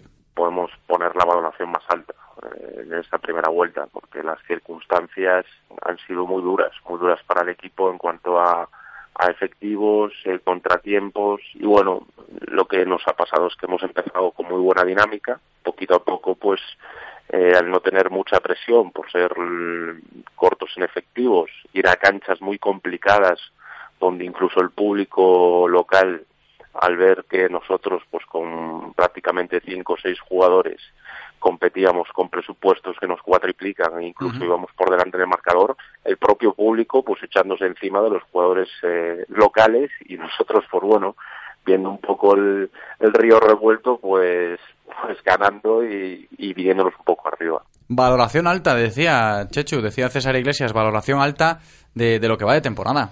Sí, yo creo que sobresaliente, ¿no? No, no hay otra calificación posible. Recordar, como bien decía César, que es competir con, con seis jugadores es complicadísimo, ¿no? A eso le sumas que se han cogido el, el toro por los cuernos y han luchado, han peleado, han ganado en pistas imposibles como la de Ilunion, que llevaba ocho años sin, sin perder en casa, en pistas como Bilbao, pues no queda otra que calificar de, de sobresaliente. Y sobre todo destacaba César Iglesias también un poco la buena dinámica con la que se empezó la temporada, que un poco hizo de inercia, ¿no? Chechu al equipo le ayudó muchísimo a pesar de todas las dificultades con las que se habían encontrado nada más empezar la temporada a nivel de efectivos, a nivel de situación eh, extradeportiva en el club. Esa inercia de buenos eh, resultados al principio ayuda a, a estar donde está ahora el equipo. Sí, yo creo que les ayudó sobre todo a creer que, podían competir, ¿no? Los jugadores, pues, es un palo no solo para los jugadores, para la plantilla y, y para, el, para el club, ¿no? En conjunto, que te encuentras a- con todo planificado y a principio de temporada, pues, te ves que de todo lo que tenías planificado no ha salido nada, te quedas con seis jugadores. Eh, la lesión de Julio, pues también nos trastoca, ¿no? El saber que un jugador que lleva toda la vida con nosotros de, de casa se va a perder un año por, por lesión, pues también te toca, te- se va Seli con la selección, viene con el dedo roto, otro, otro varapalo más, ¿no? Y, y, y yo creo que el, ganar, pues le ha valido para eso, ¿no? Para darse cuenta de que eran capaces, como bien decía César, pues se crecieron ante la adversidad, nos venimos arriba y, y sale todo rodado, ¿no? Ganas, pues yo creo que la victoria donde de verdad se lo creen es cuando ganas en, en Bilbao, ¿no? Nadie apostaba porque fuésemos capaces de, de ganar allí ni yo creo que ni nosotros mismos, ¿no? Pues entonces, bueno, consigues esa victoria, te vienes arriba, si, si eres capaz de ganarle a Bilbao, sientes que le puedes ganar a cualquiera y, y así lo demuestran después. Habrá que seguir ganando este fin de semana. Recordamos que vuelve la competición para el Club Deportivo Anfib, la segunda vuelta del campeonato de liga. Vista Azul, Chechu, repetir la victoria de la primera vuelta. Sí, hombre, creemos que, que va a ser un, un partido asequible, ¿no? Vista Azul es el recién ascendido, o sea, ascendió este año, es la primera vez que están en División de Honor.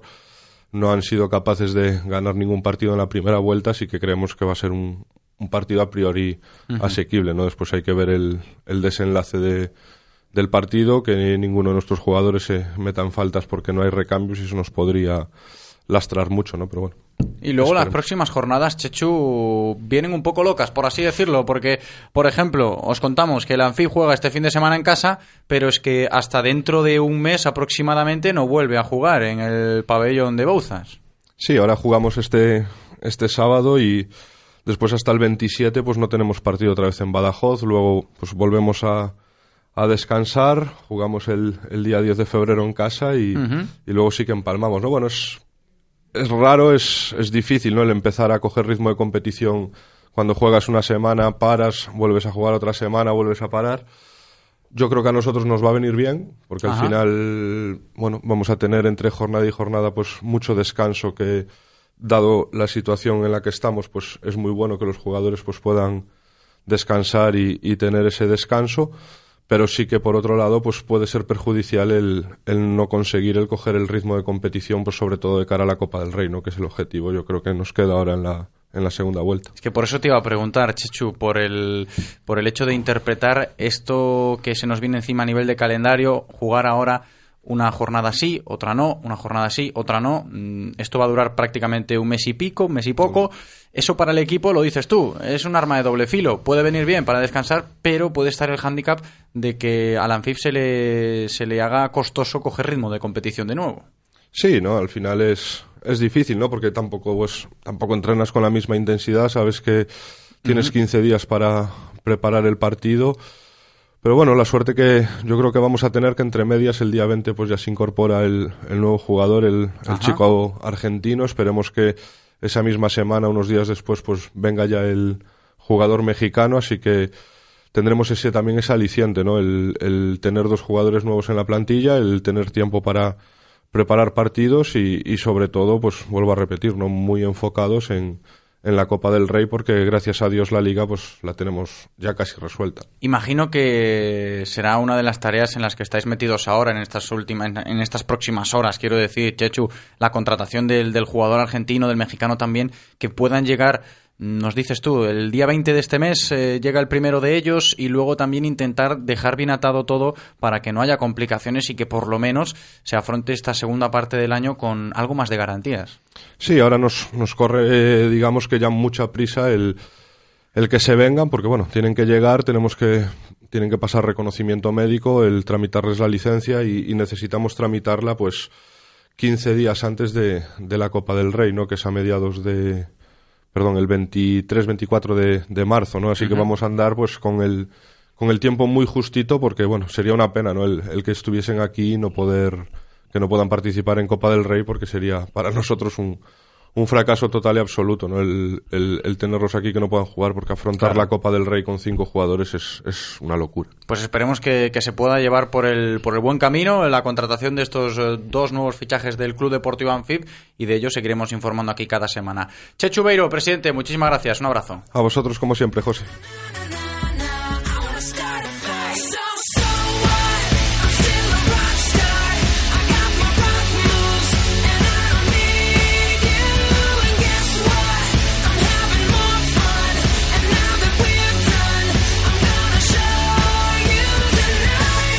Le decimos adiós al presi del Anfib, pero no abandonamos nuestra sección de baloncesto porque todavía nos quedan varias cosas que contar y conocer, como por ejemplo saber cómo están llevando las chicas del Celta Zorca su vuelta al trabajo. Un Celta Zorca que comenzará también este fin de semana la segunda vuelta de la Liga Femenina 2 en lo más alto de la clasificación. El equipo retornó a los entrenamientos tras el paro navideño y ya trabaja desde el jueves pasado preparando el partido de este fin de semana ante el Juventud Les Corts en el pabellón de Navia, sábado día 13 a las 5 y media de la tarde. Las primeras sesiones que dirigió Cristina Cantero este año 2018 se retomaron con la ausencia de uno de sus ayudantes, de Nacho Silva, y también con la ausencia de Paula Hoja, que enseguida estará con nosotros hoy, ya que ambos pues disputaron en su faceta de entrenadores los campeonatos nacionales por autonomías en Valladolid, representando a Galicia, y se reincorporan esta semana. Y por último, también es noticia en ausencia de la ausencia de Sara Ogoque, que con problemas burocráticos ha retrasado su vuelta, esperándose que llegue a tiempo, esperemos que sí, para el partido del sábado contra el conjunto catalán. Bien, pues con todo al día, qué mejor que saludar ya a nuestra protagonista de hoy para seguir de primera mano la actualidad del Celta Zorca con una de las jugadoras del equipo como Paula Hoja. ¿Qué tal, Paula? ¿Cómo estás? Bienvenida. Hola, buenas tardes. Buenas tardes. ¿Cómo es eh, la vuelta del equipo a los entrenamientos, aunque tú te has perdido las primeras sesiones? Sí, yo me he incorporado ayer a la dinámica del equipo, pero bueno, ya mis compañeras iban entrenando una semana, una semana dura, después de las vacaciones, pero todas con muchas ganas, con las pilas cargadas, después de, de estos días de descanso y desconexión, y con ganas ya del partido de este fin de semana. Sobre todo, Paula, teniendo en cuenta lo que nos decía tu compañero Nacho Silva y ha repetido más de alguna que otra vez la entrenadora Cristina Cantero, que ahora empieza la segunda vuelta de competición para el Celta Zorca e imagino que vosotras tenéis en cuenta que sois el único rival a batir ahora prácticamente para todos los equipos de, la liga. Sí, sí, somos, somos las líderes y eso hace que, que todos los equipos nos tengan más ganas aún. Y va a ser una segunda vuelta dura, porque los equipos están reforzándose y, bueno, ya el final de la primera vuelta fue bastante dura, así que ahora va a tocar ponerse las pilas y, aprovechar cada entrenamiento para darlo todo el fin de semana. ¿Qué tal, Paula? ¿Cómo te encuentras en lo personal también? Tú, hablando ya un poco más a nivel individual, has llegado aquí al, al Celta Zorca, desde que has llegado, ¿cómo ha evolucionado tu juego, tu, tu estado físico en la cancha? Pues cada vez estoy, estoy más segura, cada, cada semana. Intento dar en cada entrenamiento el máximo de mí misma y aprovechar todos los consejos tanto de mis entrenadores como de mis compañeras, sobre todo de las más veteranas, que ayudan mucho en la pista, y intentando dar el máximo posible para, para seguir aportando al equipo y ayudar en lo que pueda. Bueno, y tú también seguro que aportarás alguna que otra cosita, porque la faceta de, de entrenadora también la tienes, Paula. Sí, bueno, eh, eso también cuenta, pero, pero bueno, eh, yo ayudo sobre todo en, en lo que estuve estos días en- con Nacho y sí, también suma experiencias que te hacen sumar como, como jugadora. ¿Qué tal? ¿Cómo ha sido la experiencia por Valladolid con Nacho en vuestra faceta de entrenadores en esos campeonatos nacionales por autonomías? Pues eh, a nivel de resultados no todo lo bien que queríamos, pero bueno, eh, los campeonatos son así. Eh, no poder jugar y vuelta, ser todo un partido, pues hace que, que a veces los resultados no sean lo que se esperan. Pero bueno, a nivel personal creo que muy bueno. Eh, las niñas han dado todo lo que pudieron en cada partido y, y muy contentos. Esperemos que, que también eh, vaya esa buena dinámica y que la alegría siga predominando. El próximo partido del Celta Zorca en el pabellón de Navia, el sábado día 13 a las cinco y media de la tarde contra el Juventud. Paula, un equipo que ya habéis ganado en la primera vuelta y que para preparar este encuentro de, de este fin de semana, imagino que un poquito con ventaja partís. Sí, bueno, es partido en casa, ya hemos ganado allí, era un campo complicado, es un equipo complicado. Y, y bueno, nosotras es el primer partido que tenemos, no hemos jugado la jornada anterior porque ya lo habíamos adelantado, pero como estamos todas con muchas ganas, pues estamos ya desde ayer preparando el partido lo mejor posible. Y una última pregunta, Paula, antes de despedirnos. Empieza este año 2018, que puede ser un año muy importante para el Celta Zorca si todo sigue el mismo curso que ha seguido hasta, hasta la fecha. Esperemos que así sea. ¿Se ve desde el vestuario, se vive desde el vestuario que este año puede ser el año de- del ascenso? Sí, a ver, eh, lo que tenemos todas es muchas ganas y lo que tenemos que hacer es cada semana dar el máximo posible para ir sumando cada fin de semana. No podemos tampoco pensar solamente en la fase porque aún queda toda la segunda vuelta, son muchos partidos, pero bueno, las victorias suman y hace que todas estemos más contentas y más motivadas cada, cada lunes para empezar de nuevo. Pues muchísimas gracias por atendernos, Paula Hoja. Un abrazo muy grande. Un abrazo, gracias a vosotros.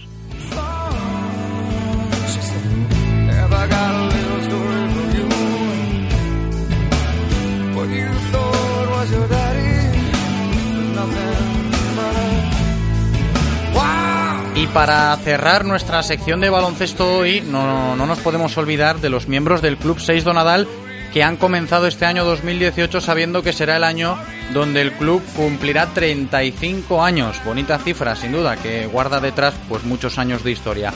Está con nosotros ya el director deportivo del 6 Donadal, Sergio González. ¿Qué tal? ¿Cómo estás? Bienvenido. Hola, ¿qué tal? Buenos días, ¿qué tal? Sergio, ¿cómo estamos de ánimos? Va a ser un año bonito para el club, imagino. Sí, no, claro, por supuesto, ¿no? La idea de cumplir 35 años, no se cumple todos los días, y bueno, un poco preparando en este primer mes del año 2018, preparando todas las iniciativas y celebraciones que esperamos se puedan celebrar por este aniversario. ¿Viene cargado este año 2018, Sergio? Bueno, eh, viene cargado como aquellas, ¿no? Como todas esas fechas simbólicas de una entidad que lleva trabajando desde el año 83, ¿no? Que ya, ya han pasado muchos Ya ha llovido, años ya ha llovido. Ya, ya ha llovido. Entonces, bueno, eh, intentando eh, recordar, ¿no? Momentos del club, en- en- intentar hablar con personas que han sido importantes en el transcurso de todos estos años. Y bueno, este primer mes es un poco de difusión de ese aniversario, de intentar llegar a cuantas más casas mejor. Y a partir de ahí, pues bueno, vamos a intentar ya celebrar como Dios manda, como se merece ese 35 aniversario. Sergio, tú que a día de hoy eres un poco una de las vivas imágenes del 6 Donadal en el presente, desde tu punto de vista, quizás hablamos de este aniversario 35 años de historias del Club de Baloncesto 6 Donadal. ¿Cuál ha sido para ti eh, el mejor momento, uno de los momentos que más se pueda recordar que, que gire en torno al 6 Donadal? Uh, buena pregunta. Es una pregunta complicada, ¿no? Porque Sí, no, porque tiene- 35 años de historia da para mucho. Claro, claro, es lo que te iba a decir, ¿no? 35 años del club no es un club con un equipo, sino que es un club con una estructura deportiva muy amplia, muchos equipos, muchos momentos eh, vividos con mucha intensidad de diferentes equipos, tanto masculino como femenino.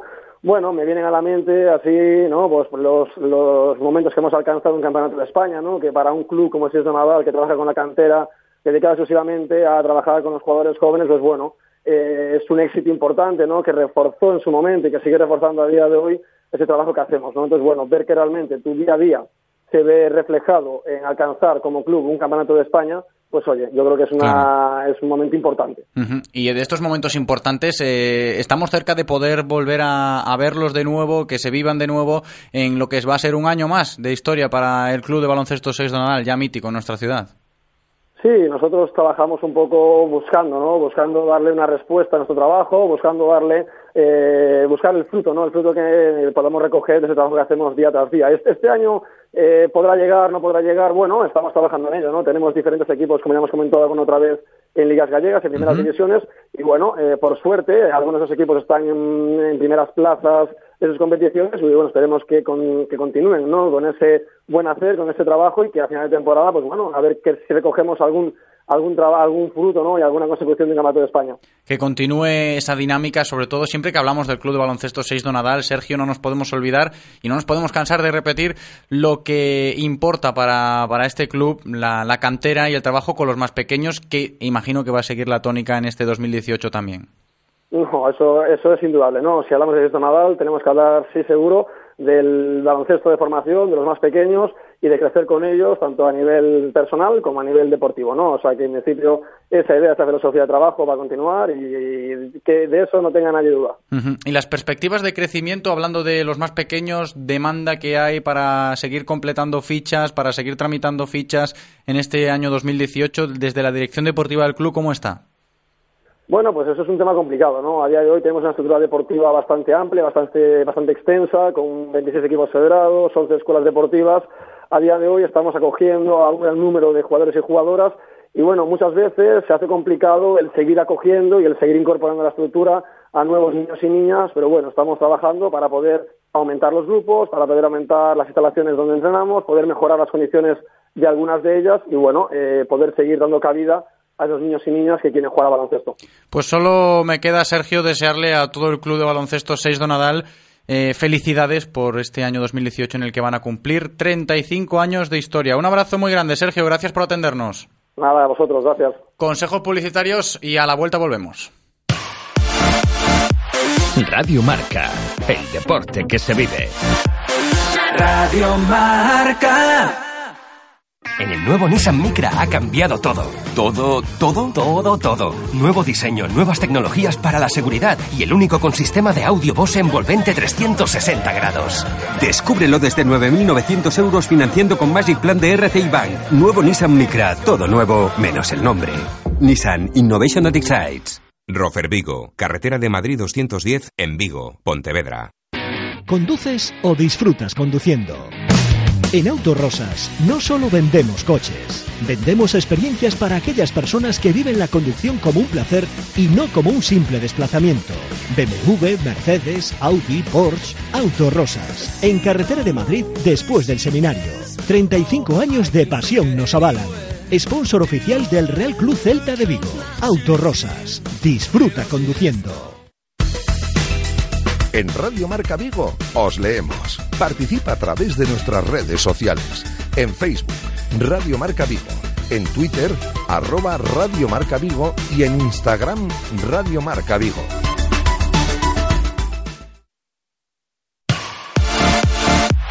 Radio Marca, el deporte que se vive. Radio Marca.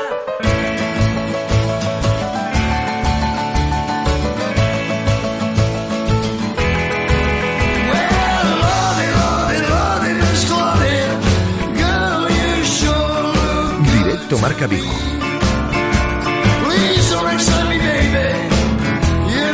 José Ribeiro. Estamos de vuelta en directo Marca Vigo para volver con el fútbol, en este caso con el fútbol de bronce. Hablamos de Segunda División B. Eh, en el día de ayer ya conocíamos lo que realizó el Celta B contra el Pontevedra en lo que fue la vuelta de todos los equipos de la categoría de bronce del fútbol nacional a la competición después del parón navideño. Comenzaba la segunda vuelta y en este caso vamos a ver qué tal le ha ido a los otros dos equipos, al Rápido de Bouzas y al Corucho. Comenzamos por el Rápido que ha tenido pues un pequeño traspiés. Se ha suspendido el partido este fin de semana entre el Guijuelo y el Rápido de Bouzas. No se ha podido jugar así que pues no han, no han comenzado todavía la competición después del paro navideño, así que vamos a conocer cómo está el equipo de primera mano hablando con su entrenador, con Borja Jiménez. ¿Qué tal Borja? ¿Cómo estás? Bienvenido. Hola, muy buenas tardes. Muy buenas tardes, Borja. Oye, lo del pasado fin de semana, cuando viajasteis hasta allí, hasta Guijuelo, para disputar el partido y os encontrasteis con el panorama todo nevado, yo no sé si vosotros os lo esperabais, os ha pillado de sorpresa. Bueno, a los que somos de la zona no Algo te olía, liarles. ¿no? Sí, al final no quieres advertir a los jugadores para que no sepan que están haciendo un viaje en balde, pero tenía muy claro que, que no se podía jugar. eh, son sitios donde nieva y, y la nieve permanece durante una semana y eso es, es así. Hoy han tenido hasta temperaturas de, de menos 16 y menos 17 grados en, en Ávila y la nieve aguanta allí una semana como mínimo y eso es así. Pero bueno, eh, nos sirvió de, como les dije yo, hemos tenido un día de convivencia, fuimos, viajamos, cenamos juntos, conocimos Salamanca y no se pudo jugar, volveremos cuando la federación dictamine o si nos ponemos de acuerdo e intentaremos conseguir los tres puntos. Por eso te iba a preguntar, ¿no? Por el viaje en balde hacia allí, hacia esa zona, que como bien dices tú, pues algo te olías de- debido a las nevadas que estaban pues llevándose a cabo por, por ese territorio. El equipo, mm, no sé si se lo olía tanto como tú, pero por lo menos se ha aprovechado el día o, o ha sido un varapalo. No, yo creo que, que el equipo es bueno hasta para eso. Afrontamos la situación, eh, bueno, pues con, con relativo humor, eh, aprovechamos eh, la tarde para, para conocer Salamanca cuando llegamos allí, la mañana igual para descansar y volvimos. Tuvimos la suerte que pudimos eh, volver viendo fútbol, nos vimos el, el Fuenlabrada D por primero y luego el Celta Pontevedra y Ujú. la gente viene animada, vas hablando de fútbol, los tienes cerquita, ya te digo, creo que, que ha sido hasta un viaje productivo. No, está claro, ¿eh? estamos hablando de una convivencia que no contábamos con ella, pero pues si es bueno para el equipo, estupendamente. Borja, y a nivel de, de- hablando de lo estrictamente deportivo, este aplazamiento de partido contra el Guijuelo no se ha podido jugar, el resto de rivales sí que han jugado. ¿Crees que puede afectar algo o no? No, yo creo que no. Eh, vamos a ver, tenemos un partido menos, eh, la distancia me parece que ahora es 11 puntos con los de abajo, ha pasado una jornada menos para los rivales y seguimos manteniendo una distancia amplia.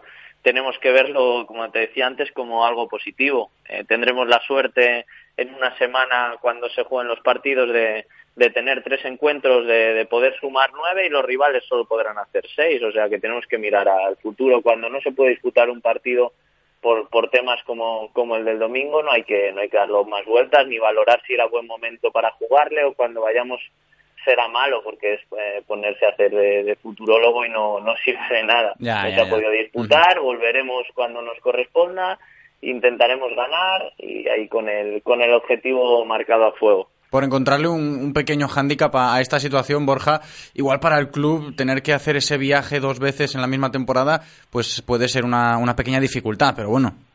Sí, sí, eso está claro. Eh, a nivel económico, creo, creo, tengo entendido que, que la federación se hace eh, cargo, no sé si del viaje al completo o de parte del viaje, Ah, qué bueno. cuando, es por, cuando es por motivos pues eh, ajenos a los clubes que no se pueden Ujú. disputar, eh, creo que, que se hace cargo la federación. No sé si de la totalidad o de gran parte, pero sí está claro que, que lo más negativo era, era eso, en club como el nuestro, que, que vamos al límite en cuanto a lo presupuestario, pues eh, un traspiés así no, nos puede hacer más daño del que creemos. ¿Os han informado ya, Borja, de cuándo se jugará este partido aplazado contra el Guijuelo o no? No, todavía la federación no, no ha reunido el comité. Supongo que primero nos tendrán que dar unos días para intentar buscar una fecha que, que a los dos nos convenga. Intentaremos que sea así, si no será la, la propia federación la que marque la que marque cuándo hay que jugar el partido. Y te pregunto ahora cómo está el equipo. Nos has contado que ha venido muy bien ese día de convivencia en, en Salamanca después del partido aplazado contra el Guijuelo, pero a nivel de rendimiento, ¿cómo, has, ¿cómo han vuelto los chicos a los entrenamientos? ¿Cómo los has visto? Pues la verdad que, que sorprendidos con, no con la actitud, porque es así desde, desde el día uno que empezamos, pero sí con, con el estado en el que han llegado la mayoría de ellos. Eh, estamos muy contentos, sabemos que lo, lo valorábamos ayer incluso con, con ellos, llevamos casi un mes sin competir, no sabemos si ahora en las primeras jornadas nos puede costar un poquito más, vamos a intentar que no sea así, pero a la larga este mes de, no competir y de acumular entrenamientos eh, yo creo que va a ser beneficioso. Quizá en marzo o en abril, eh, lo que ahora lo vemos como algo negativo, eh, estemos pensando, ¿y por qué nos encontramos así? Pues igual tenga, tenga algo que ver eh, este mes de, entrenamientos que estamos haciendo solos sin, sin llegar a competir y lo que la competición supone para el jugador. Es cierto que, que ahora en estas primeras jornadas yo creo que que como a la mayoría de los equipos eh, el otro día se vio no el ritmo no es lo mismo pero vamos a intentar vamos a intentar eh, subsanarlo de, de alguna manera durante esta semana y afrontar con las máximas garantías el domingo Y luego está la situación de- del mercado de fichajes. Borja, el viernes pasado lo hablábamos aquí con el presidente del Rápido de Bouzas, con Manuel Sebané, de esas incorporaciones que ha tenido el equipo, esa demanda que, que tú mismo pues hacías, hacías hincapié en ella, ¿no? De que hacía falta reforzarse un poquito en este sentido a nivel de efectivos dentro del equipo, de la plantilla. Sí, veníamos demandándolo de, desde hace semanas, bastantes, y al final el club eh, ha podido ha podido tener acceso a dos jugadores eh, de- de- del ataque que, que para nosotros eran eh, muy importantes porque no teníamos ninguno, no, no, no por ampliar la competencia, sino no teníamos ningún jugador ahí. Yo creo que estos dos jugadores nos, nos van a ayudar en, a conseguir el objetivo y ahora pues eh, todavía queda mucho mercado, habrá que, que esperar que se mueva un poco más el árbol, como digo yo siempre, igual puede, podemos incorporar alguna cosa más que, que nos ayude a, a aumentar esa competencia interna de, de la que siempre hablo y de la que creo que es la esencia de- del Bouzas. Pregunta casi casi obligada, ahora que hablas de, de mover el árbol en el mercado de fichajes, desde tu punto de vista, ¿es necesario que lleguen más incorporaciones a este Rápido de Bouzas?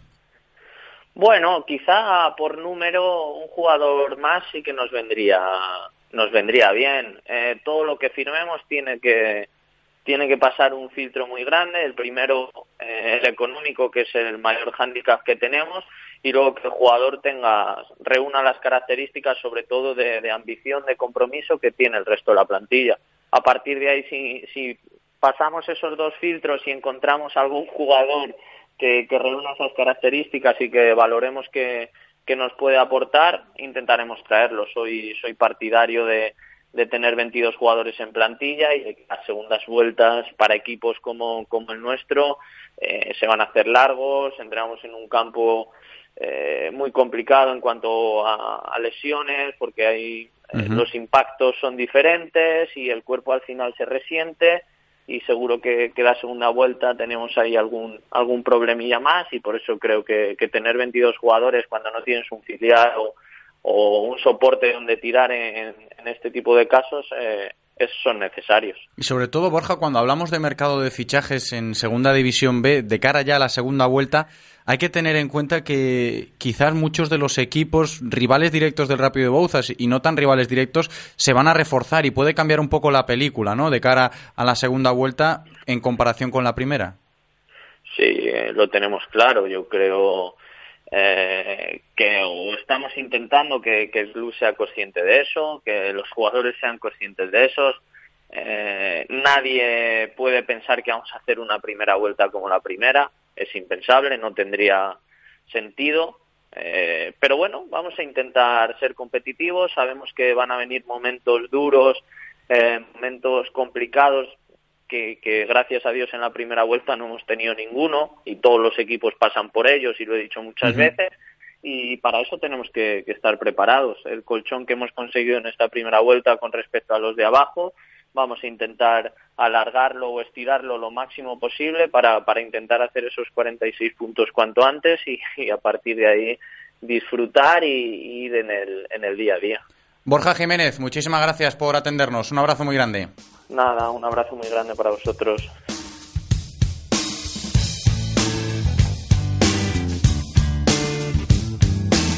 Y del rápido nos vamos con el Corucho, siguiendo en la línea de nuestros equipos vigueses en Segunda División B. Un Corucho que comenzó la segunda vuelta de competición este pasado fin de semana con un partido bastante frenético, diría yo, ante el Racing de Ferrol en el campo Dobao, que terminó con empate a tres y reparto de puntos. Saludamos ya al capitán del Corucho, Antón de Vicente. ¿Qué tal, Antón? ¿Cómo estás? Bienvenido. Hola, muy buenas. Hola, Antón. Yo decía del partido de este fin de semana frenético. Yo no sé cómo lo definirías tú, que lo has vivido dentro del terreno de juego. Sí, para el espectador un partido muy bonito de ver, con muchos goles, con muchas ocasiones. Para nosotros, pues eh, frenético y un poco, yo creo que mm, con un resultado un poco injusto, porque a pesar de que en el minuto 94 íbamos perdiendo 2-3 eh, y empatamos en el último minuto del partido, yo creo que el segundo tiempo eh, fuimos eh, superiores al Racing y, creo que dispusimos de muchísimas ocasiones como para habernos llevado los tres puntos. Pero bueno, es cierto que, que al final te vas con un buen sabor de boca, que conseguimos empatar el partido en los últimos minutos y, y- y bueno, y, y volvemos a dejar al Racing a seis puntos, que, que es un rival ahora mismo directo por, por la lucha por la permanencia, ¿no? Por ahí te iba a preguntar, ¿no? La importancia que tiene sacar ese punto ha sido en el último minuto, pero al fin de cuentas es un punto que yo creo que puede valer de, de mucho teniendo en cuenta el rival que era. Sí, sin duda. Y además hay varios cocos que, bueno, que, que ahora están en esa situación. Evidentemente ya no van a estar arriba sus equipos como la Ponferradina, el Pontevedra o el Racing, que, que presumiblemente a principio de temporada pues iban a luchar por puestos altos. Eh, ahora mismo se encuentran en esa situación. Yo tengo claro que no van a caer todos a, tercera, alguno probablemente sí, pero, pero está claro que son rivales directos y que son rivales duros y que en esta segunda vuelta pues eh, seguramente se refuercen bien y, competirán al máximo nivel, ¿no? Entonces está claro que mantener al Racing a, seis puntos es fundamental, al igual que lo hubiese sido pues eh, intentar haberlos dejado a nueve, que sería casi sentenciarlos, ¿no? Pero bueno, eh, al final Claro. el punto sabe, sabe como a una victoria. Ujú. Antón, y te tengo que preguntar también por las eh, necesidades que pueda tener el Corucho o no de los movimientos que hay ahora en este mercado de invierno que también afectan al eh, conjunto do Campo do Bao. Cuéntanos. Bueno, eh, ahora mismo hubo una salida que fue Quique Cubas pues, por situaciones personales, eh, recaló en Somozas y, y desde aquí le deseamos muchísima suerte porque es un, aparte grandísimo compañero, es un, es un gran amigo. Y después me imagino que, que por la, para suplir esa, esa baja pues eh, se fichará algo. No, sé muy bien si, si hay algún movimiento o no, pero evidentemente pues eh, ahora solo disponemos de un, de un punta en el equipo y, aunque está a un grandísimo nivel siempre es bueno tener competencia y, creo que, que además hace, hace mejor a- al compañero, en este caso a Silva y yo creo que, que en, ese, en ese sentido me imagino que el club eh, pues estará sondeando un poco el mercado y viendo las opciones, ¿no? Eh, evidentemente yo creo que tenemos un gran grupo, un, un grupo que, que haciendo las cosas como, como están como se están haciendo las últimas jornadas pues eh, creo que vamos a tener una segunda vuelta eh, dura pero pero buena y, y considero pues eh, que como necesidad a lo mejor sí que se podría traer un delantero por por, por si algún día le pasa algo a Silva más Claro. que nada porque.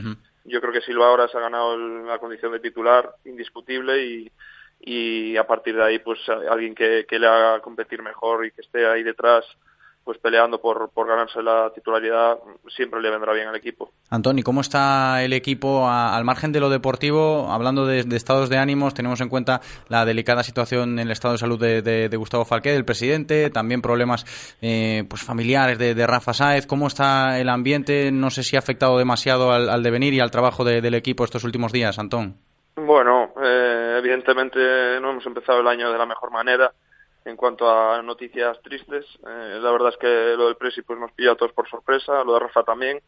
Eh, evidentemente al final eh, lo que nos hace es sacar más fuerzas ¿no? y, y más ganas de, de, sacar los resultados adelante y los partidos adelante y de unirnos si cabe un poco más, aunque somos un buen grupo y, la unión del, del, vestuario es buenísima.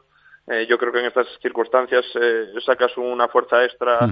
Para, para competir más y mejor y, y yo creo que un poco lo que hemos intentado es intentar sacar el partido adelante para, para darles una alegría tanto a Rafa como, como al Presi, ¿no? Claro que sí, desde aquí también nos sumamos a ese apoyo, un abrazo muy grande de mi parte y de toda la familia de Radio Marca Vigo a todo el Corucho Fútbol Club. Antón de Vicente, muchísimas gracias y un abrazo muy grande para ti también. Muchísimas gracias, igualmente. Consejos y a la vuelta ya encaramos la recta final del directo Marca Vigo de hoy. Radio Marca, el deporte que se vive. Radio Marca.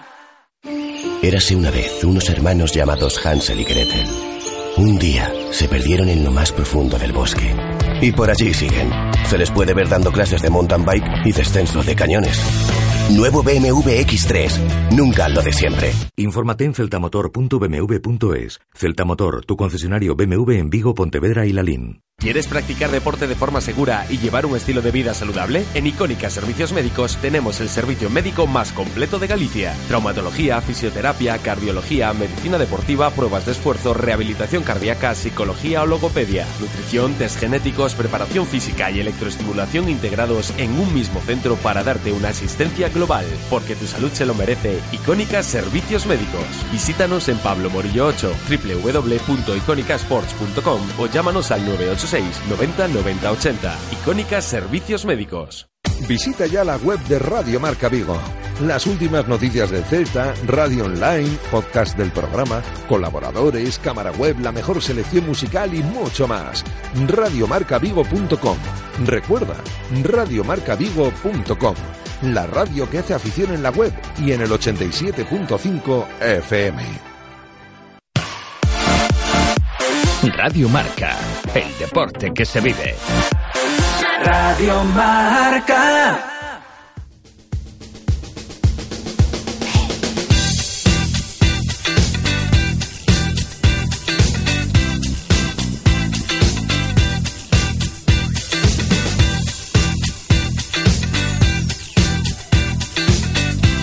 Cinco minutos para que se cumplan las tres en punto de la tarde. Os voy a dar un consejo para que os vayáis a merendar ¿eh? y que disfrutéis mucho de la merienda.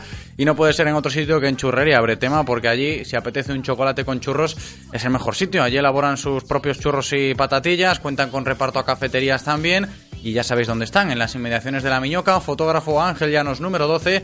Teléfono 986-296722. Churrería Bretema a tu servicio desde 1986. Y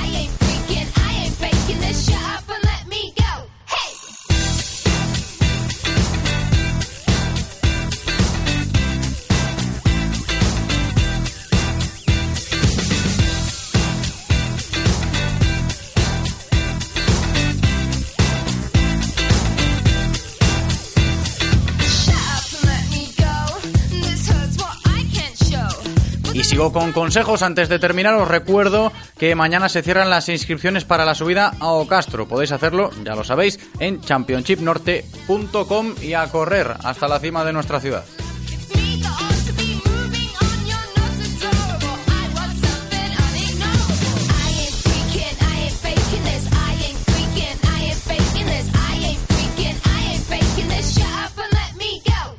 Y vamos a terminar eh, el programa de hoy hablando de balonmano. Ya la semana pasada seguimos de cerca el Campeonato de España de Selecciones Territoriales que se celebró estos primeros días de año entre Vigo y Pontevedra. Y este pasado fin de semana se ha puesto punto y final a esta fiesta del balonmano con las finales del Campeonato de España y con el partido que la selección española absoluta jugó en las travesas el domingo donde los hispanos vencieron a Polonia 37-22. Y ya está con nosotros eh, José Antonio Hurtado de la Federación de Balonmano, gerente de comunicación. ¿Qué tal José Antonio? ¿Cómo estás? Bienvenido. Buena, buenas tardes.